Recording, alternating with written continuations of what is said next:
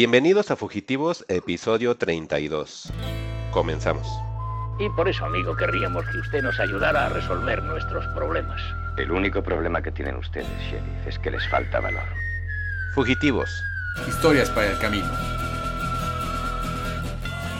Y estamos de vuelta en un nuevo episodio de Fugitivos. Yo soy Mike Santana y como siempre me acompaña Juan Carlos Illán en este episodio ya 32 de Fugitivos y contando. Por ahí tuvimos un, este, una pausa, pero pues obviamente recuerden que tuvimos ahí el, el, episodio de lo mejor o recomendado de mitad de año para que lo escuchen y se pongan al corriente. Y pues no esté tan saturado el contenido, ¿no, Juan? Porque luego sí nos comentan en, ahí en Twitter o hasta de manera personal o por distintos medios que uh -huh. están viendo ciertas cosas que ponemos y luego sale otro y luego sale otro y sale otro y pues como que se saturan, ¿no? Entonces quisimos hacer sí. esa, esa mitad de, de año y pues Ajá. obviamente dejarlos descansar una semana para que pues ya realmente sí se viera que es una mitad de año, ¿no, Juan? Sí, exactamente. Y pues bueno, y yo me disculpo un poquito, ahí fue un tema personal también, lo que nos orilló a no poder grabar, además de lo que dice Mike la semana pasada. Muchas gracias a, a Bicho y a Marlene que le echaron buenas ondas a mi gatito, todo salió bien. ¿Tú crees que lo operaron de un ojito? Ah, sí me dijiste que lo iban a operar, entonces sí lo operaron. Sí, sí lo operaron de su ojo y ahorita Uy, ya anda en recuperación, ya anda queriendo pues, pelear otra vez, o sea, como que no entiende, ¿no? Uh -huh. ya sabes cómo son de territorial los gatos. Este, y pues nada, muchas gracias a los que nos echaron buenas vibras. Pues tenemos un episodio cargado de trailers, como que se ve que vienen buenas películas, eh, considerando que se vienen como tiempos de vacas flacas para, para Hollywood y demás. Pero Mike, ¿Sí ¿cómo estuviste en esos 15 días? ¿Qué hiciste? Cuéntame. Pues nada, nada, nada, nada interesante. ¿Ves la casa de los famosos? No, fíjate que este, ¿cómo se llama? Este, a mí me llama mucho la atención ese fenómeno, Juan, porque toda la gente siempre en Twitter, y, y voy a irme a la parte de Twitter, ¿eh? la verdad desconozco en otras redes sociales, por ejemplo en Facebook yo sé que está lleno de tías y de personas que apenas van entrando a internet y que se creen todas las notas que hice. O sea, Facebook es como que cuando éramos nosotros en, ¿qué te gusta? Mediados finales de los 90 conociendo el internet, ¿no, Juan? Ajá. Que entre errores, obviamente ya conforme iba pasando el tiempo, pues ibas encontrándote que no existía el rey de Nigeria que te iba a dar no sé cuántos millones si reenviabas un correo, o, o que te habías ganado como una lotería si es que reenviabas todas esas cosas, ¿no? Y, y, ese tipo de vicios, no sé si lo has visto, creo que no porque no tienes cuenta de Facebook, pero eso normalmente sucede en Face. O hay una noticia de no importa qué parte del mundo sea, y Ajá. todos aseguran que es en México. Es cosas así muy, muy de que, pues, de inicios de internet, ¿no? De que no leen. Eh, yo fíjate que um, estuve analizando esa parte, Juan, y, y, y, muchas veces decían, es que la, la, la, generación actual no lee y solo los encabezados. Yo, yo también, como en un principio, me fui en esa parte. Igual, ¿no? Pero realmente, Juan, es por eso. Ajá. Porque ahora la, la masa de, de, de, internautas, como le ponían a ese mote a principios, igualmente del Internet, pero para denominarlos y para que la gente que nos escucha, que son normalmente contemporáneos a nosotros, entienda, pues la, la base o el core o la mayoría actual de, de, internautas, Juan, pues son ellos. Son los que apenas van entrando a Internet. Por eso es que hay muchísimas fake news, por eso es que hay muchísimas malinterpretaciones en Internet. Sí, o sea, es como, como por eso es que revivir. es rico, ¿no? Sí, por eso es revivir otra vez como cuando comenzó el Internet, porque ahora la masa está enfocada a esas personas que son los que apenas lo van encontrando. Obviamente, conforme pasa el tiempo, ya se van a dar cuenta que todo, que todo es bait, o la mayoría es bait, o un anzuelo, por llamarle de alguna forma. Entonces ya conforme pasa el tiempo van a tener como esa educación. Y bueno, por ejemplo, este, la generación de mi hija, ¿no? Yo -huh. trato como sí de decir, oye, pero ten cuidado que no todo lo que viene ahí es cierto, trata de investigar más, velo como una oportunidad de investigar más, de platicarlo con tus compañeros, de que tengan puntos de vista, hagan de cuenta que es como un tema que te avientan y si interesa lo puedes platicar con otras personas, pero investiguen de qué están platicando, ¿no? Y, y la verdad, creo yo, le digo, vives en una época de tecnología la verdad, eh, envidiable, yo diría. A mí me hubiera gustado, imagínate, imagínate ser niño, Juan, en esta época. Todos dicen que no y que hubiera estado mejor jugando canicas. Sáquense con sus canicas. Yo nunca supe jugar canicas. Sáquense con sus malditos juegos horribles. No. De romantizar la pobreza está cabrón. ¿no? Está horrible. Está bien horrible. O sea, sí, cuando. Ay, cuando jugábamos en la calle fútbol. Bueno, ese sí, a lo mejor sí jugué en la calle fútbol. Pero que jugaban así sus jueguitos así, ya sabes, ¿no? Como muy, muy o este, sea, vintage. aparte, ¿de dónde sacan esas ideas? Nosotros jugábamos Nintendo desde niños. Ajá. O sea, y Otra el cosa. que no tenía Nintendo estaba en la casa. En la casa de alguien que tenía Nintendo. O, sea, o todos los niños metidos en en la casa de alguien jugando Street Fighter, claro, y así era. Y peleándose por los controles, eso, por eso y, somos y otra vez, exacto, y otra vez me remito a que la base actual de gente de internet, Juan, es la generación que viene este, atrás de, no, después de la nuestra, ¿no? Se podría decir. O sea, la más viejita podemos llamarle. Espero que la palabra después que la nuestra sea correcta y no sea antes que la nuestra. Creo que es antes, ¿verdad, Juan? Antes, sí. Sí, porque después sería la de mi hija. Está refiriendo a nuestros tíos y a nuestros sí, padres. Sí, tíos y padres, exactamente. Sí, mi papá ya me empezó a mandar, porque ya tiene WhatsApp, ¿no? Entonces mi papá ya de repente manda así como videitos como de reflexión y todo. Y pues yo entiendo el, que es así, ¿no? Pues estaba abrazando apenas la onda del internet y está chido. Entonces, eh, eso es lo que quería comentar, más allá de qué hice, porque la verdad también de qué hice en la semana, yo creo que mucha gente tiene hasta más cosas interesantes de qué hizo, entonces mejor prefería sí, aprovechar y, y el foro además, para eso. cómo evades la, la, pregunta como político o profesional, ¿eh? Uh -huh. Este, o No, sea, me pues ya queda lo claro que ni idea de qué sea la casa de los famosos porque no la vemos. Pero está muy. Ahora sí que pensé que me ibas a decir que cómo se cuelan los temas en, en las redes, ¿no? Para hacerse famoso a pesar de que no tengamos idea de nada. Perdón que me fui, y qué bueno que me regresaste, Juan, porque acuérdate que tengo esa estúpida este, costumbre de irme. Mike para presidente. Sí, porque ¿Dónde iba, iba, a desarroll- iba a desarrollar y terminé en otra cosa. Pero bueno, respecto a la casa de los famosos, Juan, em, y que decía con Twitter, ¿no? Es que de Twitter me salté a Face y valió madre, ¿no? Pero bueno, de lo de Twitter, toda la gente siempre en Twitter, te los imaginas con, un- con una pipa, con guantes, con sombreros de copa, con monóculo, opinando y haciendo sus tweets, ¿no? Que- el, el taco de carnitas con el dedo alzado. ¿no? Exactamente, aunque sean con un buen de faltas de ortografía o contenido no correcto, este, y bueno, nadie ve el televisión porque obviamente pues son personas superiores, ¿no? Y, y que de repente el training topic sea esa cosa y que yo todo el tiempo en mi timeline, no importa qué persona sea que yo siga, va a hablar de la casa de los famosos y me voy a enterar. Eh, investigando, como es lo que te digo, que esa costumbre se me quedó, eh, veo que es un producto que se puede ver a través de televisión abierta y o diagonal por VIX. VIX Sí. Plus, ¿no? El VIX Plus que toda la gente juró jamás tener, que todos juraban que era una porquería. Hay que destruir a Televisa. sí, porque ahí venía todo el contenido de tele antorchas listas. abierta. Ajá, y que toda la gente decía, es que ¿cómo es posible que alguien va a pagar por contenido de Televisa? Y miren, más rápido cayó un hablador que un cojo, dicen por ahí, ¿no, Juan? Pero dicen que la de Paco Stanley está bien chida, ¿no? otro. Ahí, saludos, mi Sam Lira y, y- y mi Retro Arcadia, alias mi Gongo Adorado. Fanáticos incondicionales de la comedia de, de Paco Stanley, que yo, la verdad, y lo, digo nuevamente, no es por una onda clasista, no, es por una onda estamos- chilanga. Nada más estamos ¿no? de bullies. Sí, y aparte siendo sinceros, y es lo que yo te comentaba a ti, Juan, oye, es que yo veía el humor de Paco Stanley, era como ver un tío borracho cuando de repente se pone a contar chistes, que nada más las tías le aplauden, y yo así de, güey, no estoy entendiendo absolutamente nada de lo que estás diciendo, no entiendo tus referencias, nada más veo que de repente pones a bailar a alguien más que es el otro tío borracho que se presta todas tus tonterías, y en un horario, Juan, que siendo sinceros, el prime time son y siempre serán en la noche, en fin de semana y o inicio de semana. Hoy día Ajá. el prime time no ha cambiado según yo, no ha cambiado. Y el show que tenía ese señor era un show matu- este, vespertino. O sea, ahora todos estábamos en la escuela, Juan, ¿en qué momento se volvió famoso entre nuestra generación? Pues obviamente que no era para la generación igual de nuestros tíos, a ellos sí te los creo, ¿no? Sí, sa- sabes, yo lo recuerdo porque sí hubo un momento en que ese eso se movió y yo lo recuerdo como a la hora de la comida porque no me Pero dejaban es lo que te digo, la comida. Así como a las 3 de la tarde, 2 de la tarde y así de, ah, ok. ujú, Que sí, Paco es no, bien chistoso y de repente, mm, pero, tú así, soy- no, pero tan- no entiendo. No es tan Yo no entiendo, no, entiendo cuál es la gracia, pero pues, ah, yo se lo atribuía a mi infancia, ¿no? Ajá. Y ya después, pues vemos que, ese, que este señor es como el padrino de toda la este, escena de estandoperos en México, entonces así, ah, con Ah, razón. puede ser, sí. Y con mira, razón. y yo siempre digo, y, y la verdad, es así pasa. O sea, yo veo cosas súper shitty, Juan. Yo no tengo la autoridad Sí. moral para decirte eso está mal. No, nada más no soy el target. Y, y no entiendo el por qué sería alguien importante. Sin embargo, sí reconozco su importancia a cierto sector del público, ¿no? O sea, es como si, por ejemplo, hoy día, Juan, tú me dices, es que el programa hoy, ¿no? Dices, oye, el programa hoy es nada más para desempleados y amas de casa, no manches, nadie lo ve. Pero el programa hoy es una cosa que lleva toda la vida existiendo, Juan, ¿no? Y, Pues sí, y- amas de casas. Claro, y es súper importante en ese, en ese aspecto. Y, y no le quita para nada la importancia. Ese es su Saturday Night Live de las señoras, ¿no, Juan? Pues supongo. Ese es su, su, este, su late night. escape, pero- ¿no? Late morning de, de- de las señoras en, en todo el país. Y, y yo creo que me voy hasta más lejos, en Centroamérica, Juan. O sea, en Sudamérica han de ver esta cosa, en Estados Unidos, ¿no? Claro, eh, y, pero de todas formas, eh, independientemente del país, creo que todos los morning shows son medio apestositos, ¿no? Ah, claro, el, de Morning Show, el original, el que pasan por CBS. ¿De dónde que... salió todo eso?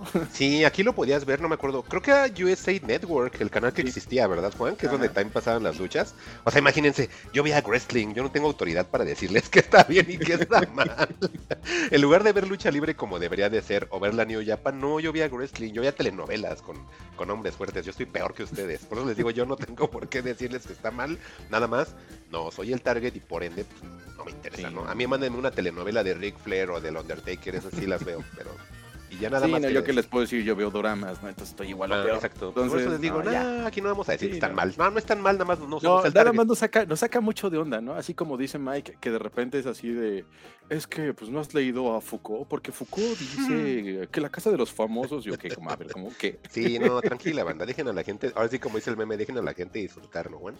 Un hilo de por qué Wendy es importante para la casa de los famosos. ¿Qué demonios es mm. Wendy? sí, y sabes, eh, eh como retomando este tema de Sam, a mí, por ejemplo, yo siempre me he declarado muy fanático de lo que hace Sam y Rick eh, con, con Cinema Torrent, desde que tenían finísimos Ay, no es cierto, no era finísimos. Este... Mira, cuando hacen los unboxings de, de esos unboxings de sus eh, box sets de Criterion. Eh, sí, no, no, no, no, no, no. Este, desde que tenía el de los filmes, que no me acuerdo, ahora me quedo con Cinema Increíbles filmes, ¿no? Increíbles filmes. Iba a decir finísimos filmes porque una vez también Gongo se equivocó y se me quedó grabada esa palabra.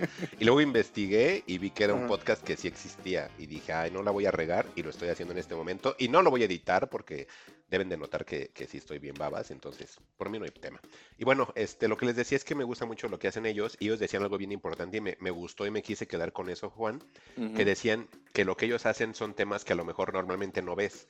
Y sí, yo entiendo lo de Paco Stanley y la verdad no hay podcast que han hablado del documental de Paco Stanley. Entonces, si ustedes no saben quién diablos es, o no, pues, yo no vi, ¿eh? ¿Tú sí? Yo escuché como tres o cuatro diciendo las mismas cosas. Este, creo que el de ah, Sam tuvo un poco más de profundidad, pero sí fue como un tema. Es que el Sam me invitó a fans. El Sam me invitó a, Gongo y Gongo es fan, entonces sacó así las, las chidas, ¿no? Entonces, a veces hace, o no mejor a veces, creo que le da mucho, mucho, mucho peso que de repente metas fans a no nada más de investigar, sino fans que te pueden dar así datos que a lo mejor el güey que se puso a investigar no los encuentra porque no los vivió, ¿no? Entonces, está chido. Y de lo que te decía que me, quería, me quiero quedar o que me quedé, es de que ellos dicen que llegan a tener contenidos que a lo mejor normalmente no encuentras como en el promedio, pero yo lo quise o lo adapté a decir, a lo mejor no en el promedio, porque luego muchos podcasts de fans, pues sí nos vamos a veces con el mismo tema, por una u otra situación, ya sea de manera intencional o no, pero llegamos a convivir en algunos temas. Pero yo creo que lo importante es a lo mejor tener mm, algo diferente, Juan, a los podcasts más mainstream, yo me diría, ¿no? O sea, llámese, pues todos los que ya toda la gente conoce, que está hecho por exlocutores o por youtubers super colocados. Yo creo que a lo mejor ahí sería como lo importante de los independientes, Juan, el que sí ofrezcas ese valor de independiente, que tengas algo distinto, ¿no, Juan? Creo que ahí eso es lo que me quedé. Eh, pues bueno, ya nada más para ir cerrando eso, es que creo que ahí hay un como un tema de, miedo a perder audiencias, ¿no? Entonces como mm, que te vas por la fácil y dices, bueno, todos están hablando de eso, vamos a hablar de eso para que también este, tengamos interés, pero creo que siempre es más valioso tener este, un punto de vista propio, una opinión propia que pueda ser pues, rica, por ejemplo. Eh, como bien menciona Sammy Rick, a mí es algo que me gusta, ¿no? Siempre como que tienen un aporte que pueda enriquecer tu, tu conversación diaria con el mundo, ¿no? Este, y, y, pues te digo, ese miedo de perder dices como que te jala a hablar de lo que hablan todos, pero creo que sí está padre de repente salirnos de, de, ese esquema y, y, ver otras cosas, ¿no? Enfocar hacia otros puntos. Creo que eso lo hicimos en algún momento, de repente como que nos encauzamos mucho para allá, pero sí es importante como que tener eh, variedad en, el momento de poder consumir cosas, ¿no? Que no siempre estés como que con lo mismo, porque aparte, no sé si has notado, pero es como una uniformidad de opiniones, ¿no? No es que tampoco que te estén dando algo diferente cada vez que hablan sobre un mismo tema en diferentes programas, ¿no? Como que todos van diciendo lo mismo, como que el, el, el, el echo chamber, ¿no? dicen, Misión Imposible es increíble y de repente, ¿por qué? Pues por esto. Y como que se empieza a replicar como teléfono descompuesto y tal. Es increíble y realmente como que ya no hay un juicio a decir, ¿realmente ves increíble?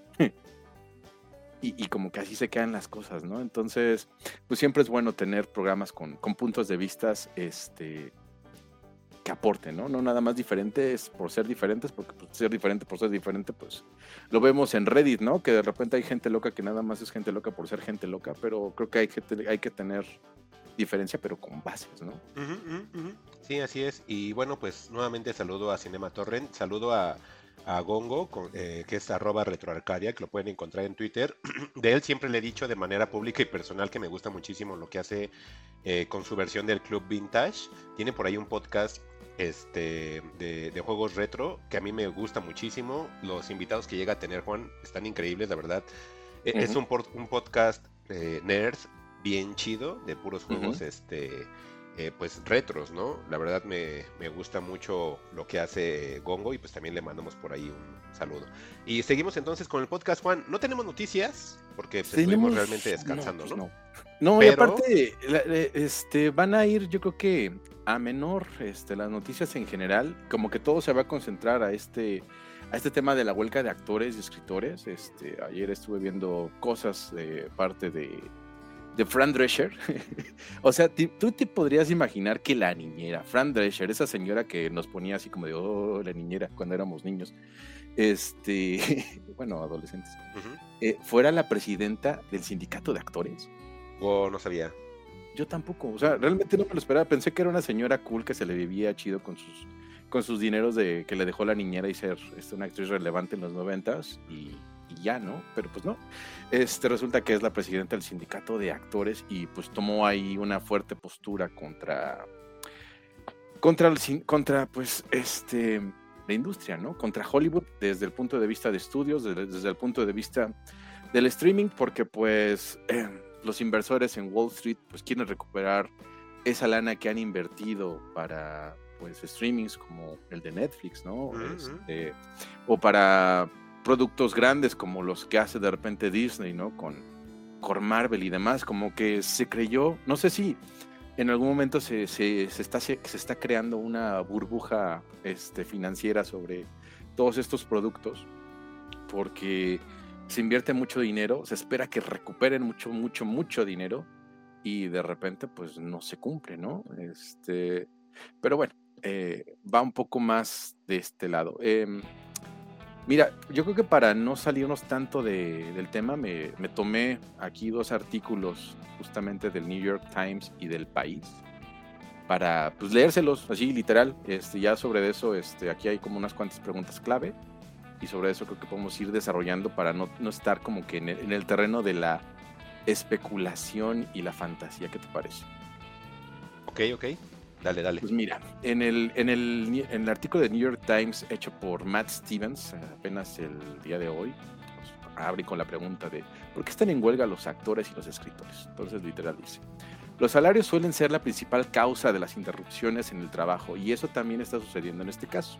Pero el auge de las plataformas de emisión en continuo desafío generado por la pandemia han incrementado la presión sobre los estudios, muchos de los cuales tienen problemas financieros así como en los actores y escritores quienes buscan mejores salarios y nuevas protecciones en un entorno laboral que está cambiando con rapidez. Tanto los actores como los guionistas piden un aumento de los pagos de residuales, un tipo de regalía que se recibe por transmisiones, de parte de los servicios de emisiones en continuo. Por lo general, las series que se transmiten en las plataformas tienen mucho menos episodios de los que solían tener las series de televisión tradicional y antes la norma era que si una serie de televisión era un éxito, los actores y los escritores podían contar con un ingreso a lo largo a, largo plazo perdón, a través de cheques regulares por residuales. La emisión en continuo cambio de este sistema eh, aseguran que les ha perjudicado. Ambos grupos también exigen protecciones importantes en torno al uso de la inteligencia artificial para conservar sus empleos. Fran Drescher, presidente del Sindicato de Actores de Cine y la Federación Estadounidense de Artistas de Televisión y Radio, el SAC AFRATRA, en sus siglas inglés, señaló que todo, eh, eh, todo el modelo de negocios ha cambiado. Al anunciar la huelga a través de, eh, el jueves, perdón, en un momento histórico, el momento de verdad, dijo, en algún momento se tiene que decir, no vamos a aguantar esto. Entonces, mira, esa es la, ese es el primer punto, ¿cómo ves? Está bien raro. Pero pues creo que es coherente con lo que está sucediendo. Aunque bueno, también fíjate que estuve como este, leyendo como análisis de esto Y, decían, ok, primero hubo huelga de escritores y luego huelga de actores, pero siendo sincero, de verdad el contenido que nos están dando en estos últimos 5 a 10 años vale la pena como para extrañar a esta generación de actores y escritores y yo ¡boom! Mm, yo creo que esa pregunta está como más este Eh, eh, yo creo que esa la planteó un estudio o, una plataforma. Obvio, pues, sí, sí, eso es, eso es defendiendo la parte obviamente de estudio, sí, pero sí dije, ah, o sea, ellos ya también van a levantar la mano. Y es que, sí, Nosotros también le podemos pagar a la prensa para que hagan cosas. Dime, sí, exacto. Y, también entre eso, Juan, y también sí me quedé pensando y dije, ah, es cierto que vivimos en la época de los de los superhéroes y los remakes. Pero ya, nada más. Mira, la otra pregunta dice, ¿cuál es la postura de los estudios de Hollywood? La alianza, de Productores de Cine y Televisión, AMPTP, por sus siglas en inglés, que representa a los estudios y las plataformas de emisión o streaming en continuo más importantes, declaró que ofreció aumentos de salarios y residuales históricos, así como topes más altos en pensiones y prestaciones de salud.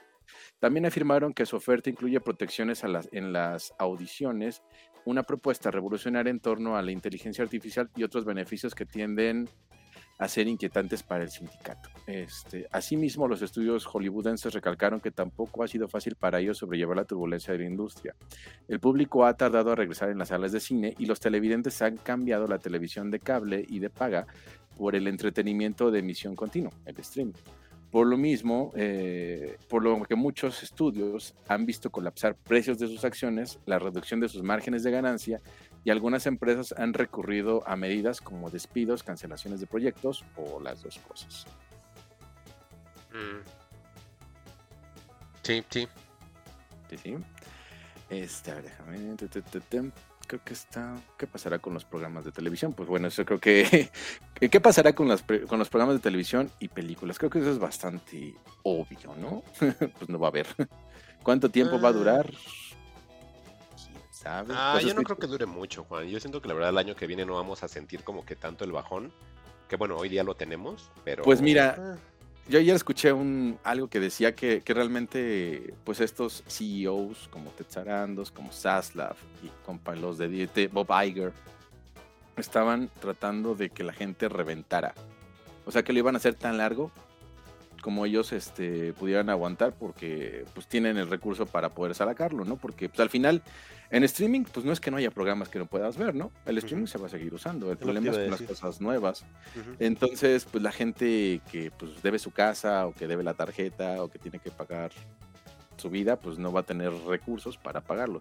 Y es que son, son modelos medio medio gachones. Eh, estaba escuchando ahí algunos programillas y demás que lo que proponían era reducir como los, las, las salas de escritores y de repente en lugar de pagarles por programa era pagarles por episodio. O este o volverlos así tal cual freelance sin, sin, beneficios, así como en México, porque incluso el programa que escuché decía desde, desde la postura de México que en realidad lo que le está pasando a los gringos es que les quieren aplicar un modelo latinoamericano que es justamente ese donde pues trabajas por freelance, este, te pagan poquito, realmente no te pagan por retransmisiones, no tienes este, no tienes este, seguros ni nada que te, que, te, que te apoye como, no sé, acá nosotros el seguro social por lo menos lo tenemos, ellos no. Entonces querían como que bajarlos a ese esquema para pues pagarles un poquito menos y tenerlos controlados. Entonces, pues eh, ahora sí que experimentar la vida latinoamericana pues no es para cualquiera, ¿no? Y menos cuando eres primer mundo y una casa te cuesta 20 veces lo que cuesta aquí. Aún así ganando 20 veces lo que aquí ganas, te cuesta todavía 20 más. Entonces podríamos decir que es como un salario para una estrella mexicana es 40 veces lo más difícil, ¿no? Sí, no, pues de hecho, en, ahora sí que para un, guionista que no es como top, por así decirlo, este, pues, su salario en México es top, por cierto. Pues en México dime una persona en la cual me digas de la mente maestra de que no sea espíritu. que no sea este, Bueno, en Estados Unidos un guionista así, un Godínez Godínez, eh, guionista gana como 6, 7 mil dólares al mes. Y pues las rentas en Estados Unidos sabemos que en Los Ángeles pues, está carito, ¿no? Este, son alrededor de 3 o 4 mil dólares. Entonces, échale. O sea, que ganen en dólares no significa que pues, te lleven la, la gran vida lo que te puedas dar la, gran vida, ¿no? Y también, pues eh, ha, habido como muchas cosas, ¿no? Este, también salía gente a decir, no, pues es que la huelga afecta a los hubs o, los, o los lugares donde se hacen las grabaciones como Los Ángeles, Atlanta, Nueva York, Albuquerque, porque pues ya hay una economía alrededor de, de todo esto, ¿no? Y que lo detengas, pues perjudicas a, a todo lo que, lo que está alrededor de él. Y también pues, lo de Bob Iger, ¿no? La misma Fran Drescher que, le decía, pues es que cómo es, cómo es posible que este que señor pues, te lleva un bono de 25 millones de dólares y que el que menos gana acá pues es como 400 veces menos de lo que gana Bob Iger, ¿no? Entonces, pues, que también te lleven esa disparidad de sueldos, pues también es, es un tanto insultante, ¿no? Porque tienes demasiados ejecutivos cobrando mil, eh, este, decenas de millones de dólares tomando decisiones pobres, como bien acabas de mencionar, de vamos, vamos a recordar esta generación de, escritores y de actores, pues bueno, pasan por la decisión de un ejecutivo, ¿no? Que va a cobrar un bono y pues evidentemente de ahí pues van a agarrar cachitos hasta que a la, última colita pues le llegue nada, ¿no? O muy poco. Sí, aparte son contextos muy distintos, creo, ¿no, Juan? Creo que ni para comparar, eh, creo que ya ni nada más México, sino Latinoamérica, eh, Latinoamérica o, creo que hasta me voy como en la onda del país ibérico, pues no lo comparas a lo que en este caso lo quieras como colocar con Estados Unidos ni con Unión Europea, que bueno, España, Francia, Italia, pues parece que es la Latinoamérica de contenido allá y que nada más importa Inglaterra, ¿no? Y uno que otro, como te decía, de la onda ibérica, pero bien contadas, ¿no? Entonces sí es como competir contra Hollywood. Yo pensando todo este rollo por el cual está pasando eh, la situación de la empresa de ocio o entretenimiento, em, también puede ser una forma, Juan, de a lo mejor gente como yo que está muy acostumbrada a contenidos gringos, empezar a, voltear para otras partes. Normalmente tengo mi costumbre de que sí consumo productos mexicanos, sean de la calidad que sean, pero yo siempre he tenido la idea de que cuando tú ves un contenido de un país, refleja un poquito la ideología y cultura del mismo, ¿no? Entonces, por eso es que siempre trato de ver cosas mexicanas para ver en, de qué manera nos estamos mostrando al mundo y por eso siempre trato de verlo, aún así sean cosas bien horribles y siempre sean cosas muy clasistas o la historia siempre de la Cenicienta, siempre, siempre, pero aún así lo veo, o sea, digo, bueno, vamos a ver si ahora sí ya, ¿no? Y las pocas cosas que se arriesgan, pues a veces quedan hasta peor, pero digo, bueno, ya sección salir del moldecito. Así me pasa con situaciones españolas, este, con muy poquitas este, inglesas, pero me han parecido satisfactorias. Lo que siempre he dicho, me cuesta mucho el trabajo oriental, eso me cuesta mucho por temas de, cultura, que no estoy como tan... ¿La barrera del idioma? Eh, aparte, porque bueno, puedes ver un contenido este, inglés, este, y hay gente de Gales, de Irlanda, eh, hablando inglés y no les entiendo nada, pero está el subtítulo, ¿no? A lo mejor igual en la cosa oriental está el subtítulo, pero hay algo que no me, no, no hago clic con, con, ellos, o sea, no, no sé qué sucede, pero no, no hago clic, me cuesta mucho trabajo y me terminan como pareciendo muy soso todo, todo, todo, tanto las tramas, actuaciones, eh, mi, mi, mi, problema de que no distingo luego qué actor es tal actor, no grabarme los nombres, o sea, me cuesta mucho trabajo, pero ese es tema mío, o sea, obviamente yo sé que hay fanáticos de los dramas como tú, como millones de personas, porque esas cosas son como el, el, el, el hito en este momento. Pero bueno, a lo que me quiero, a lo que quería llegar es eso, de que mm, sí creo que es una oportunidad para que todos nos desenganchemos un poquitito de Hollywood y empecemos a ver más alternativas. Y, y, mismo Hollywood lo está creando, entonces, pues ni modo, van a, van a tener que pagar consecuencia en no tener contenidos nuevos para la gente y que volteemos o que tomemos esto como una oportunidad para ver cosas distintas, ¿no? Es lo que yo creo. Pues sí. Digo, a mí, ¿sabes? Me gustaría que, que la huelga mm, como que se eh, la ganaran. O sea, que, los escritores y que los actores sí se podían salir un tanto con la... No decir que se salgan con la suya, pero que sí sentara como un precedente, ¿sabes? Porque yo no había caído en cuenta que los modelos de streaming pues son un tanto, bueno, no sabía, mejor dicho, que son un tanto explotadores, ¿no? Que en realidad estos señores están pues haciendo todo con, con el menor margen posible, ¿no? O sea, que te dan, no sé, aquí tienes 100 mil dólares, haz los que valgan, ¿no? Este, eh, o tienes un millón de dólares, haz lo que valgan. Y, sobre eso, pues es que hay tanto producto, tanto producto basura, pero al mismo tiempo explotan mucho a la gente. O sea, de, por ejemplo, un trabajo de escritores que tendría que ser de 5, quieren que lo hagan con 3, ¿no? O, eso mismo de que pues no tienes prestaciones o, o, de repente este, traes una idea interesante. Estaba, me, por ahí me surgió la, bueno, escuché que intentan poner la, eh, eh, quieren hacer showrunners aquí en Latinoamérica, ¿no? pero como es una figura que realmente no está tan comprendida, es, es como un, güey que tiene que lidiar entre los escritores, que tiene que hacer que trabajen los escritores y que tiene que hacer que las ideas de los productores ocurran con el dinero de algún inversor más, ¿no? Entonces los productores, con tal de no ser enojar a los inversores, le dicen al showrunner, no, pues, ¿sabes qué? Tu idea está, está muy progre, esto no va a gustar, o cámbiale esto, ponle lo otro. Y entonces ahí tienes a los escritores trabajando este, para que queden las cosas más o menos, y pues terminamos con, con productos pues muy, muy televisos, ¿no? O sea, realmente la, la innovación o tener algo algo original o destacable como ocurría las primeras, en los primeros años del streaming, pues se está perdiendo porque la gente pues no quiere perder dinero y no quiere hacer enojar a los patroncitos y pues replican modelos que, que ya funcionan, ¿no? Entonces pues se pierde mucho mucho de esa idea original o de esa idea romántica que teníamos de Netflix o de las plataformas de que pues, puedes hacer un show de cualquier cosa. En realidad ya no. Estás muy condenado a lo que diga el focus group, a lo que diga el mercado, a lo que digan los inversores y pues a recuperar el dinero y pues te tienes que ir a la segura. Así es. Y bueno, Juan, pues eh, nos pues seguimos además o que se platicando de ello. Igual, te veo muy emocionado, Juan. ¿eh? Te veo muy emocionado, por eso te pregunto si quieres seguir comentando de esto. Pues del tema, este, pero no, porque si no va a ser fugitivos, este. Invítame a tu podcast, Juan, así se llama. Exactamente. Este, no sé si tú tengas algún comentario ya para cerrar esto. Yo ya de mi parte, pues ya, ya comento. Pues nada más eso, que te decía otra vez que prácticamente es como tratar de, si no hay nada aquí, pues buscamos en otro lado. O sea, al final ellos son los que tienen que resolver sus problemas multimillonarios o millonarios, o no sé a qué escala de millonario estemos hablando.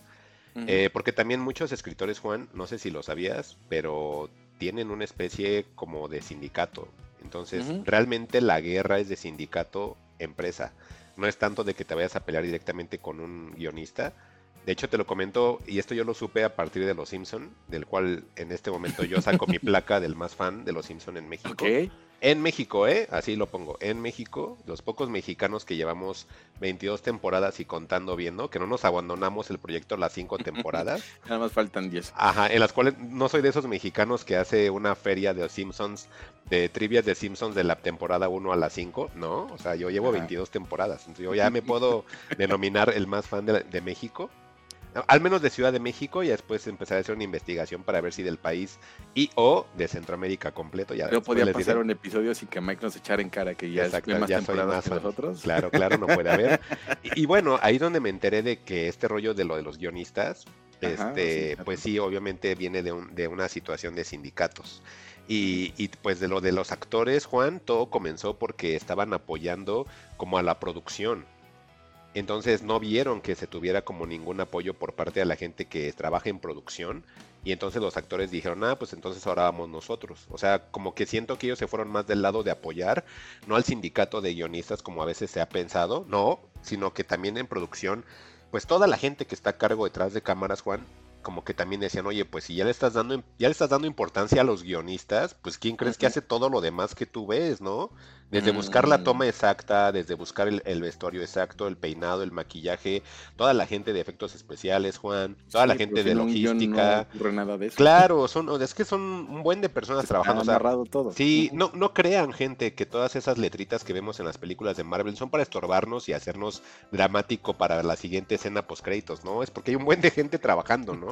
Entonces, por eso es que también eso orilló a que hubiera como una huelga de actores, pero nació en consecuencia de apoyar a la gente que estaba en producción y que no estaba siendo vista. Entonces, em, es un tema de digamos, de de, recursos muy cañón, Juan, de quiero sacar algo barato y obtener la mayor ganancia posible. Y eso todas las empresas lo hacen, ¿eh? O sea, no creen que, nada más los de entretenimiento. Pues sí, pero no significa que esté bien, ¿no? ese es el problema. No significa que esté bien. O sea, puedes hacer una balanza, sí obtener una ganancia, pero conforme pase el tiempo, eh, la inflación, no nada más en Estados Unidos, inflación mundial, Juan, eh, la devaluación de precios, el aumento de materias primas, todo, que lo que va subiendo, pues obviamente ellos no, no, deberían de esperar ganar lo mismo que ganaban en los 60, en los 70, en los 80. Pues cada que va cambiando la época, pues obviamente las cosas van encareciendo y todo va costando más. Entonces, obviamente que no vas a tener siempre la misma ganancia y creo que ellos ahí tendrían que empezar a poner una balanza a qué darle un poquito más de precio para tener obviamente una ganancia significativa, pero sí, sí siento que todo va de mano a eso, Juan, de decir, ah, pues es que yo antes obtenía 200 millones de, dólares de ganancia y ahora nada más son 150. Pues tengo que ver esos, 100, esos 50 millones que me hacen falta para mi, para mi piscina nueva que acabo de mandar a hacer en, en, Palm Springs, a ver a quién jodo. Ah, pues al guionista, mira, ya dile que los episodios, aunque sean los episodios, y que la gente diga, amé la historia de ese episodio, no, en lugar de darle 5 mil dólares al año, dale 2 mil, ¿no? O, no le dé, o no le dé seguro, como dicen, ¿no, Juan? O sea, pues de ahí parte todo, de, que la persona que en este caso la, la, el estudio grande quiere ganar lo mismo, pero pues obviamente me, eh, disminuyendo costos de producción y todo lo demás, pues no, no va. No, y aparte, pues aterrador lo que llega a ganar Bob Iger, ¿no? Así de, oye, necesitas realmente 25 millones de dólares al año por tu trabajo. Sí, y sabes también qué sucede, Juan, y ya con esto ahora sí ya termino, porque te creo que también estoy empezando a, colgar. No, pues eh, Es como, por ejemplo, con la industria de la música, Juan.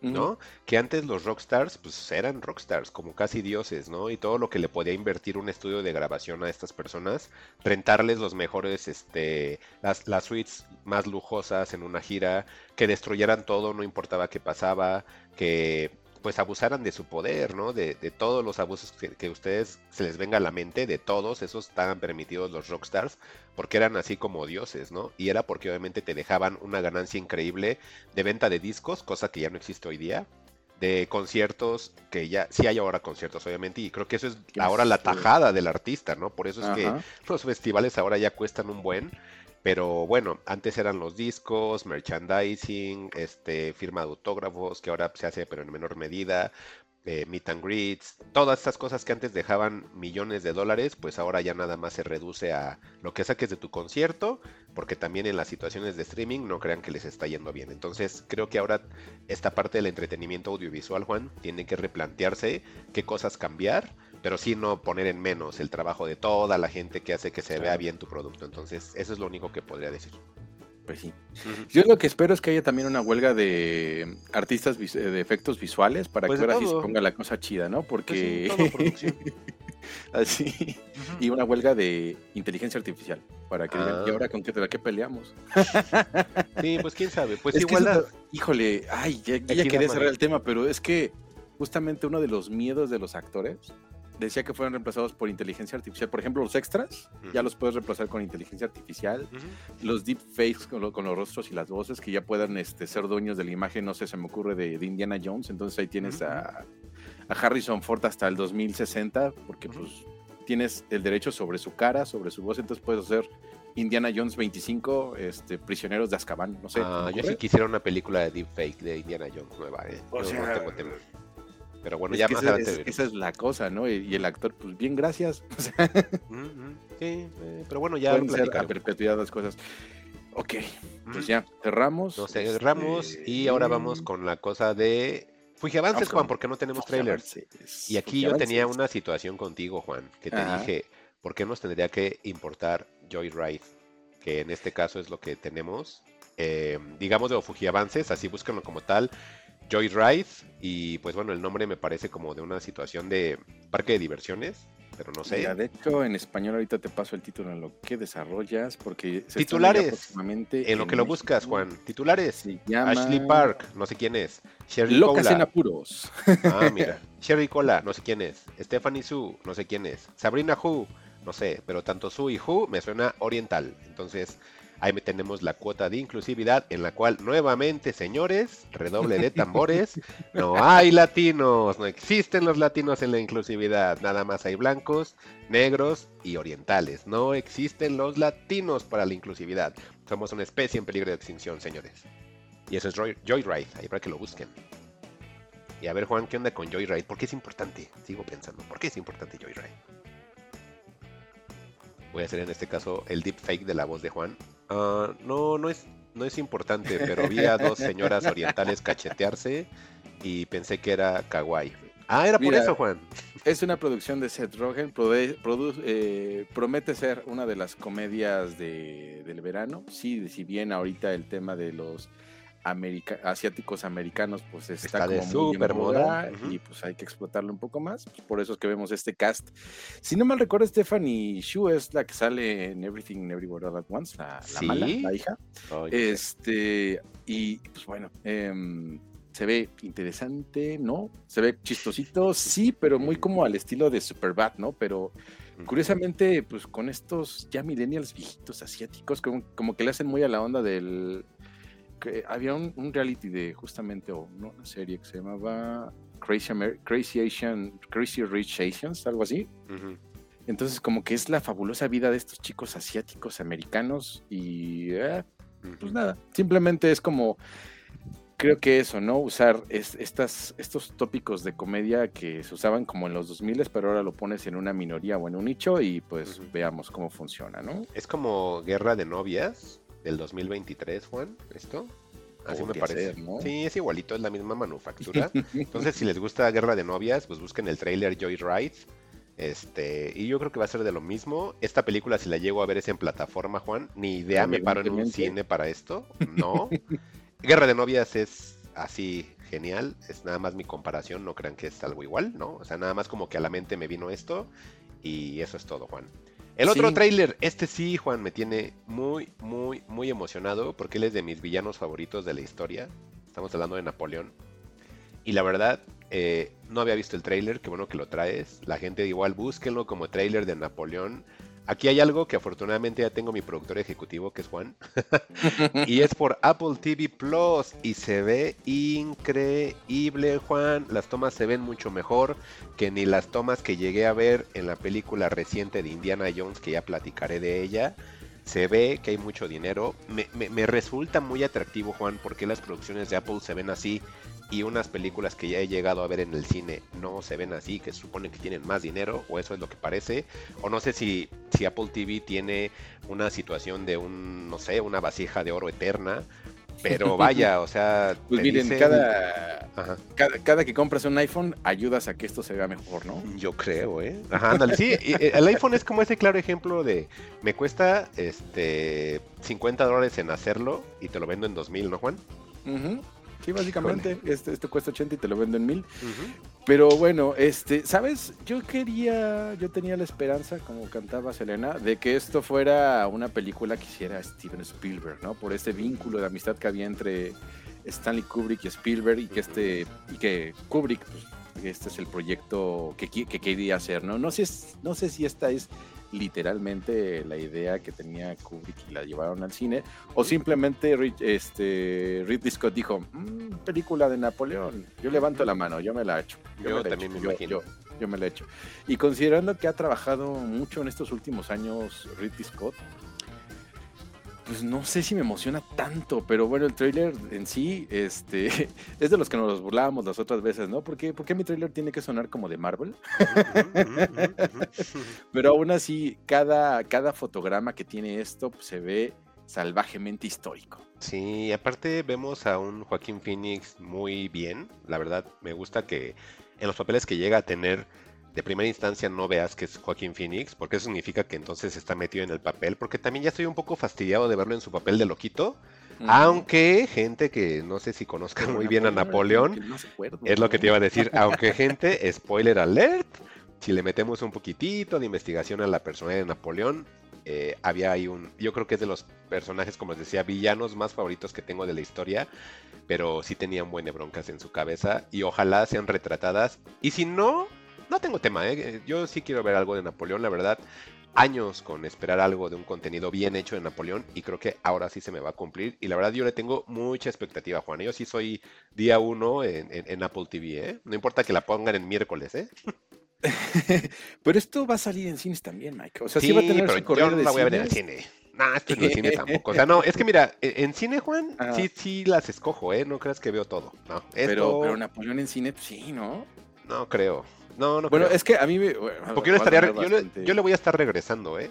Yo sí sería de los que le está regresando. Yo creo que sería bueno que la vieras en el cine y después eh, cómodamente en casa en Apple TV.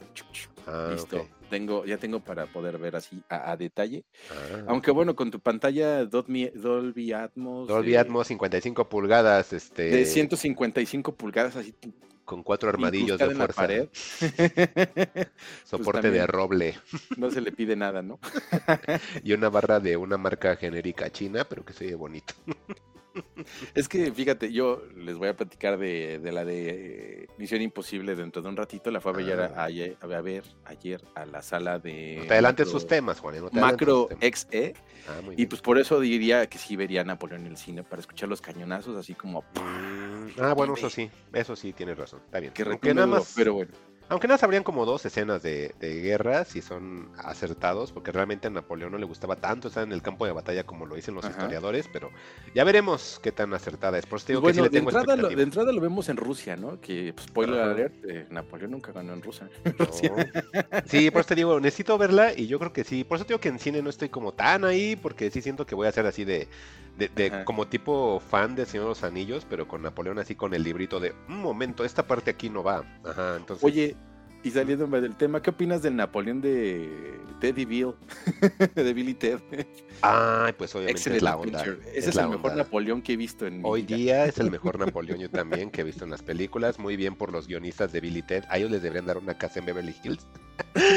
es una trilogía cerrada, por más de que a la gente no le guste la última parte, es una trilogía cerrada y perfecta. Entonces, Billy Ted, las tres películas más. Sí, qué onda, la vi, la vi en movie hace como 15 días. Ah, joya, ¿eh? Es la 1, ¿verdad? Gracias, sale en la 1, ¿no? por decirme que viera Billy Ted. ¿eh? Sí, tienes que verlo y te va a gustar más la 2. La 2 es una tontería todavía. En la 1 creo que es Juana de Arco o Joan de Arc, sí, como quieran llamar. es él, y ya no me acuerdo quién más sale, creo que un matemático. Sale Sócrates, Billy the ah, Kid, ah, Sócrates. Lincoln, ah, Billy the Kid, este, cierto. Gengis Khan, Napoleón. Ah, sí, que están haciendo aerobics, ¿no? En un centro comercial, ¿no? Sí. la tengo así como en recuerdos muy ahí de nube, ah, pero este, sí. El, el, de el, el más famoso psicólogo de la historia, Mike, este, ¿cómo se llama? Ay, el del psicoanálisis. Sí, espérame. Sigmund Freud. También está muy cagado con Sigmund Freud. Se oh, qué bonito. Con, Lincoln para ver si impresionan a una chica. Ah, pues la 2, Juan, por si le quieres entrar, este, la 2 es igual, van a traer personajes históricos, pero ya sus personajes históricos son de la música. Empezando por el guitarrista este de Fey No More que se murió, no me acuerdo. Que él es como el estereotipo de todos los metalerillos, ya sabes, mata, China así súper mal peinada, chalequito, que se ve que huele feito y, que habla así, ¿no? Entonces, eh, eh, no me acuerdo su nombre del guitarrista que se murió de Fate No More, pero es la última vez que lo podrían ver ahí y, salen varias personas de música. Exactamente. Entonces, Mike, para pasar al siguiente trailer, nada más puedo decir Ah, qué bonito el Keanu Reeves con su cara de retrasado mental. Aire. Sí, está bien bonito. Sí, los, los sementales salvajes, ¿no? los Wild Stallions. bueno. y de los White Stallions a la fábrica de chocolate. A la fábrica de chocolate. ¿Lo esperabas? No, qué raro, qué extraño. Dale play. Vamos, entonces, el otro tráiler, Juan, Wonka. Este lo vi ayer, este sí lo vi ayer en la noche. Este con Timothy Chalamet. El Charmander, el Timothy Charmander, Juan. Eh, te digo, yo lo vi ayer en la noche. Este mm, es un tráiler regular, salvo al último que podemos ver un Umpalumpa y ahí hasta mi hija dijo, ¡ah, un Umpalumpa! Y sí, los dos de, ¡ah, un Umpalumpa! Gran como Umpalumpa, ¿no? Sí, pero todo lo demás fue así de, mm, sí la veríamos, pero no es algo que nos genere expectativa. Fíjate que a mí se me hizo muy curioso porque yo dije, ¿Wonka otra vez? Vamos a estar, vamos a entrar a la fábrica de chocolate por tercera vez, pero esta más bien como que debía llamarse Wonka Origins, ¿no? Vemos a un Wonka jovencísimo luchando contra los las industrias chocolateras del mundo y de repente pues ver con carita de loco a, a Timothy Chalamet. Así de, ay, creo que, este, creo que este niño me empieza a caer bien. A lo mejor la película no es la gran cosa, no pinta para nada realmente relevante o que rompa o que rompa todo, pero se ve simpático, ¿no? Se ve chistosón. Este, y creo que le da un, cierto aire de frescura en relación a lo que hacía este el otro Wonka 2000 ¿no? Johnny Depp. Johnny Depp. Porque el, Wonka original pues, es insuperable, ¿no? Ah, es lo que te iba a decir, que pues sí, hay, hay, este, hay distancias. Y, bueno, Juan, para decir otra vez, mm, el otro fue en el 2005, Juan. Entonces, realmente y de la mente eh, maestra de Tim Burton. Y del 2005, entonces 2023, pues ya pasaron muchos años, Juan. Creo que no, no está mal. Entonces está bien. Y, por ejemplo, eh, el trailer lo veo con mi hija, hace clic con ella, hace clic conmigo, con ella por la onda de Johnny Depp. Por mí, eh, por, mí por las dos. Entonces, y, las dos me parecen buenas, ¿eh? O sea, la, la original, en su momento yo la vi ya tarde, la vi onda mediados de los 90, casi finales de los 90, la original. Sí, no, ni habías nacido cuando salió el original. No, pues obviamente que no, ni, no sé ni de qué año sea, pero Creo que es de los 70 y, ah, y, se me olvidó el nombre de ese grandísimo actor que hace de Wonka. Mm, qué tache, qué mal. Bueno, Porque es el rey de los memes, ¿no? O sea, me exactamente. Que todos los memes. Y bueno, eh, realmente las dos me, gustan y las dos creo que explotan lo que en su época se estaba manejando. Los efectos en ambas están increíbles, Juan. Se ven muy bonitos los de la primera entrega, los de Tim Burton, muy Tim Burton. Y, yo creo, o para mí, Juan, creo que Charlie y la fábrica de los chocolates de Tim Burton, creo que es para mí de las mejores películas de Burton. O sea, Sí, no, está como oscurita. Es que es muy divertida, Juan. O sea, todo el tiempo te tiene arriba la maldita película y me hace, se me hace muy divertida como tiene los estereotipos de varios niños malcriados. Entonces me, agrada muchísimo y sí, Charlie es creo que de mis películas favoritas de, Tim Burton en general. Sobre Beetlejuice, ¿eh? Y ya estoy yéndome ahí como lejos. Gene Wilder es el Willy Wonka original, legendario cómico que pues ya falleció, ¿no? Este descanse en poder.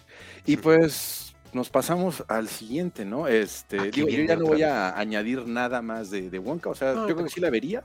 Sí, ¿por qué no? Sí, sí. a pasar un buen rato, ¿no? está pasable. Sí, sí, es así como de palomitas, este, tu icy o, o, refresco y, ya, ¿no? O sea, sí es así como de me voy a relajar. Exactamente, y los niños en la sala preguntándose, ¿qué está haciendo ese señor aquí? Si no veo que venga con sus hijos. Sí, ándale, sí, también puede ser raro. Sí, puede ser, eh, quién sabe. Y, bueno, de la fábrica de chocolate, pues Mike pone su gorrito con rastas, de repente dice, el reggae, y yo digo, ¿qué? ¿Qué?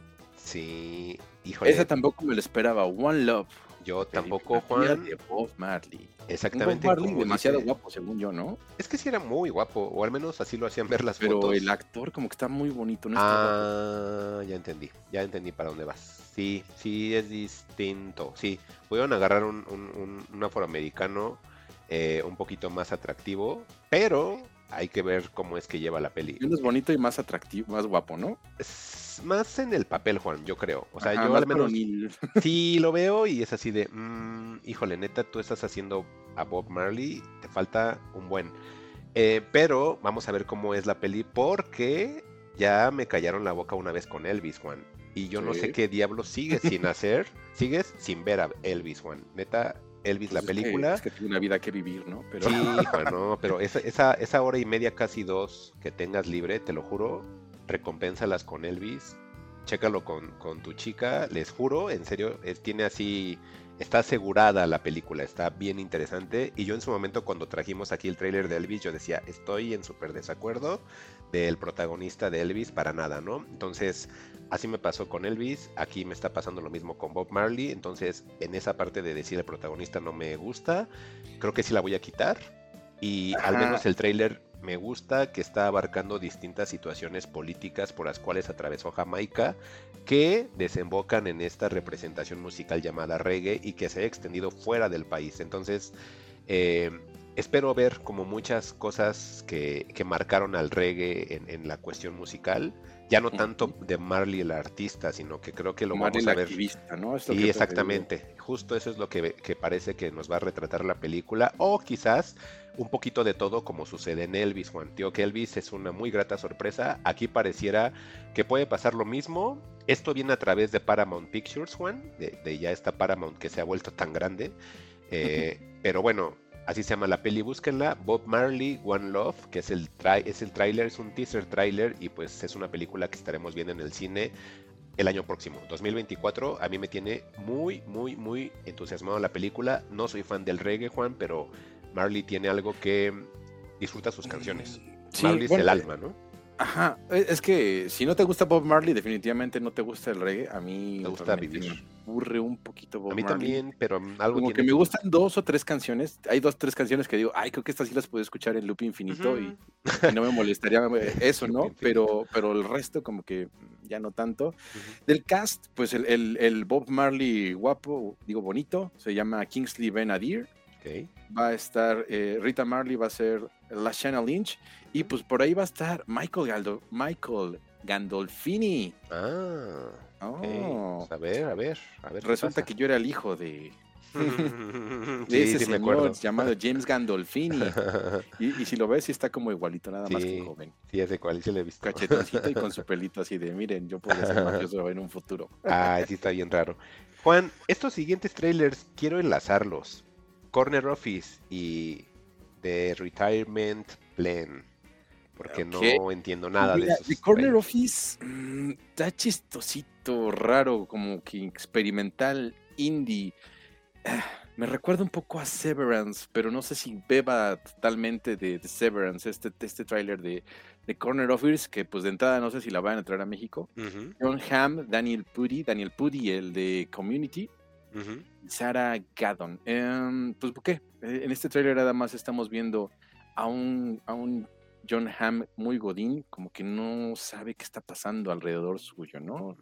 Lo vemos como cualquier godín que está como que haciendo su trabajo, pero evitando como socializar en lo más mínimo, hasta que descubre pues, como un cuarto extraño, entra y, y así sigue el tráiler, ¿no? Como que nos, nos mantiene mucho en, en la incógnita de qué, de qué va realmente este, esta, esta historia de The Corner Office.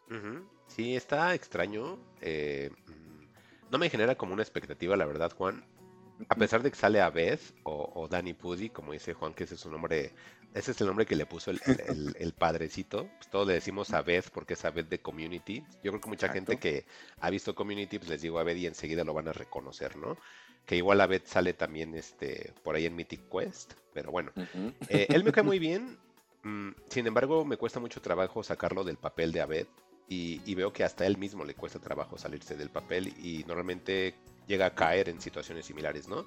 Ajá. Em, el trailer, híjole, sí veo que está muy vanagloriada, tiene por ahí premios, tiene por ahí este, nominaciones, tiene palmas y bla, bla, bla. Tiene toda la corrida ahí, ¿no? Ya sabes, sí. Tribeca, Sundance, etcétera. Exactamente, pero no me llama la atención, no sé, porque como que eso de las oficinas ver oficinas fuera de la oficina, Juan, a mí me resulta muy estresante. Siempre que termina mi trabajo, Juan, trato de, no hablar de mi trabajo. ¿Y esta oficina te recuerda a tu oficina? Ya que hablabas de que no tienes. En una, hace mucho tiempo. No, mira, fíjate que ahorita, afortunadamente, donde estoy, sí no tengo ventanas, pero tengo privacidad. Y antes tenía un. Ah, trabajaba antes cuando estaba en Santander, hace muchos años, era como de mis primeros trabajos. Eh, era así, de esos de, cubiculitos, como en una bodega, era parecía una bodegota.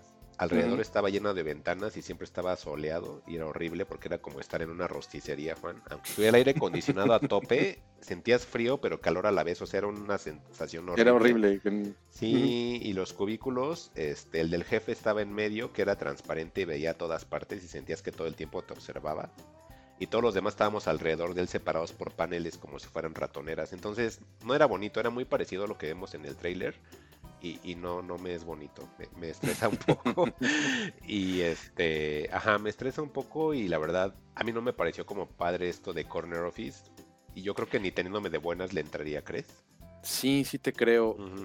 como que quiere tener un airecillo, como que apesta un poquito a Charlie Kaufman, ¿no? Y esas, esas, este, esas historias de lo cotidiano que se vuelven extraordinarias. Te digo, a mí como que me huela que se quisieron, a que vieron que Severance fue un éxito y dijeron, pues podemos hacer otra. Y, John Hamm, pues es un gran actor que también si esto se va por un tinte cómico, que pues, aparentemente lo tiene, este pues está, va en buenas manos, ¿no? Eh, John Hamm, a pesar de ser un hombre muy guapo, es un cómico fino, es un cómico de esos que realmente te hacen reír. Este, quien diga lo contrario, pues nos vamos a la salida de donde quieran. Este, y pues ya, tampoco es que tenga tan la, gran cosa, ¿no? Este, esperemos que salga en cines en México, si no, pues ya estaremos ahí pendientes en plataformas para ver por dónde podemos ver este Corner Office, ¿no?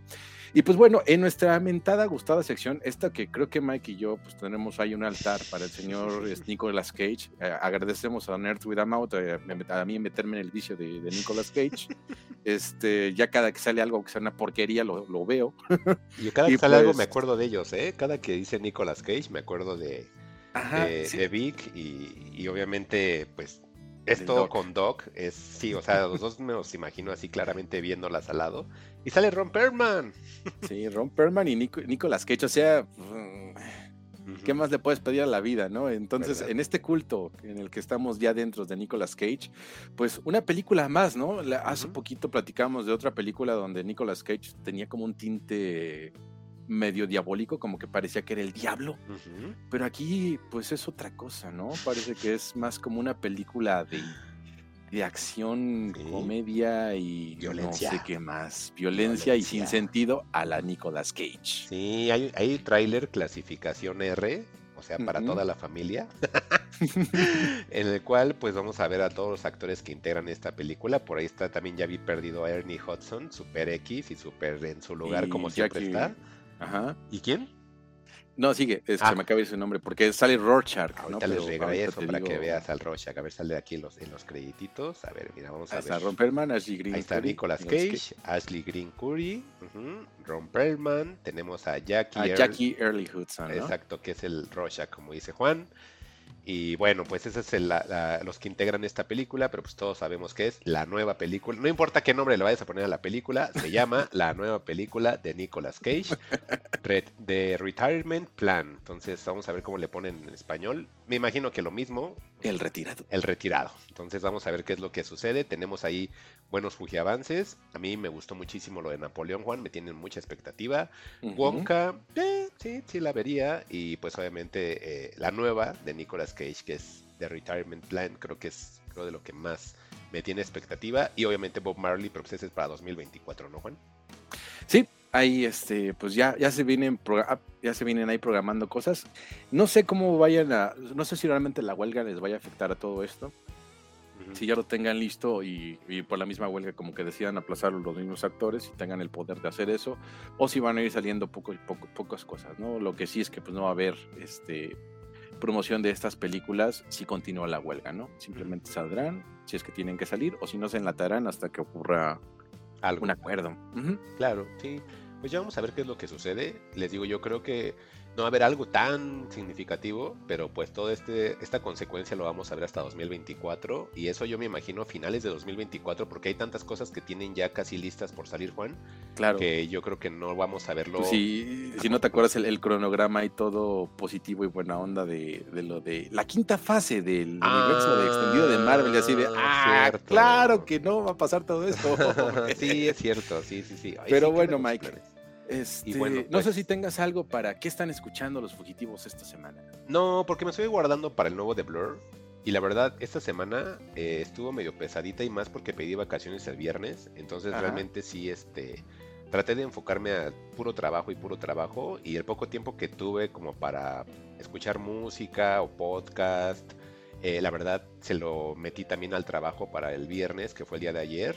Ayer viernes, este, 14 de julio, lo tuviera libre entonces, este, pues sí, ahora sí, la verdad sí fue. No te preocupes, yo nada más escuché el nuevo de los Queen of the Stone Age y la verdad, como que mm. tampoco están como para tenerlo que echar en este momento. Entonces yo creo que lo podemos ah, guardar y lo platicamos este, con el de Blur y el que traigas la próxima semana, porque pues así como van los tiempos, Pinche yo creo que mejor nos pasamos a temas, ¿no?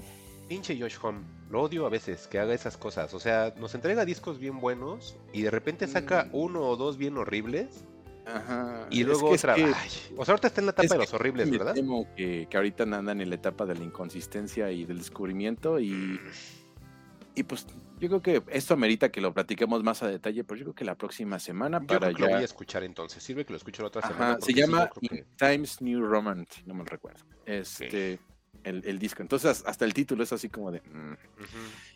sí, sí lo vi que salió, pero la verdad no, no, este no, lo escuché en su momento, porque ya el disco es viejito. Creo que salió en el 2020, me parece. O algo mm, así, ¿no, Juan? Ese. No, eh, menciono es nuevo, salió ¿Ah, este hace dos semanas, sí. Ah, ya poco. Yo pensaba que ese de In Times New Roman era del 2020 o algo así. Pensé que era antes de la pandemia. Es que suena como, suena como de 2017, pero. Ah, es que sí me acuerdo que había salido uno y dije, ah, ese ni lo escuché. Y, según yo era como, ah, ok, ok, ok. Entonces... a lo mejor ahí la memoria te está fallando. Sí, y a lo mejor era otro y todavía me faltan, ajá, a lo mejor me faltan como dos para estar entonces, este. Exactamente, porque según yo, entre el último que escuché y este nuevo ya salieron como tres más y dije, ah, mira. Ah, ya vi, sí, mira, lo estoy confundiendo y es con el Billions, que es el del Diablito, y el del Billions es del 2017 y el In Times New Roman sí es del 2023, sí. Y mira, y, Billions sí lo escuché. No, estoy loco, no me hagas caso, güey. Sí, y el de tampoco es así como que wow. Pero bueno, este, Mike, vimos mm. la mejor serie del universo, ¿sí o no? Sí, qué bueno que traemos esta serie por fin. Ya se te estaba saliendo la vez pasada, haciendo que tú me censurabas a, no hablar de ella, que decías que hasta que terminara. Y es esta serie que conocí cuando Juan se volvió mi productor ejecutivo de Apple TV Plus, que es Platonic. Eh, esta serie Platonic, Juan, que a mí, en cuanto abrí mi Apple TV Plus que me compartes, y empecé a ver como las series que habían. Dije, vamos a ver qué cosas nuevas hay después de que perdí la producción ejecutiva anterior. Y, empiezo a ver las series que, existen. Y digo, ay, algún día veré la de Shyamalan, eh, ay, algún día veré Severance, ay, algún día veré tal. Y de repente veo que en una miniatura aparece Rose Byrne, mi super mega ultra crush, australiana, aunque no le entienda nada cuando habla, y que ya cada vez es una, y que cada vez es una momia, y que conforme pasa el tiempo se va convirtiendo más en una momia que princesa de Disney, que era como antes era su, imagen, ¿no? Y, Seth Rogen, entonces veo a los dos en portada y yo digo, otra vez la película de la guerra de vecinos o no sé qué, y no, veo que es una serie, y veo que es una serie, y, adicional de que es una serie, Juan, eh, la serie no es creada, aunque, aunque pensemos. Aunque parece, parezca verdad, pero no. No, es creado por dos personas que es Francesca del Banco y Nicolas Stoller. Entonces ahí dije, mmm, qué chistoso ver una, un producto de Seth Rogen donde Seth Rogen no esté metido tal cual. Entonces, esto sí quisiera verlo porque quiero ver cómo es que a él lo, lo dirigen. Porque Seth Rogen es como un niño chiqueado, Juan, que él quiere estar metido en lo que Seth Rogen hace. Entonces, que él ahora tenga esta humildad de decir, órale, este, van ustedes. Obviamente, él y Rose Byrne son productores ejecutivos, que no me extrañaría que también metieran mano en alguna situación, pero creo que el dejarle esta serie de comedia, Juan, a otras personas, hace que le quitara como que todo lo goofy de sobra que llega a tener los productos de Seth Rogen, y más ese ejemplo que les digo de, Guerra de Vecinos, que a veces se vuelve tan goofy o tan tontito.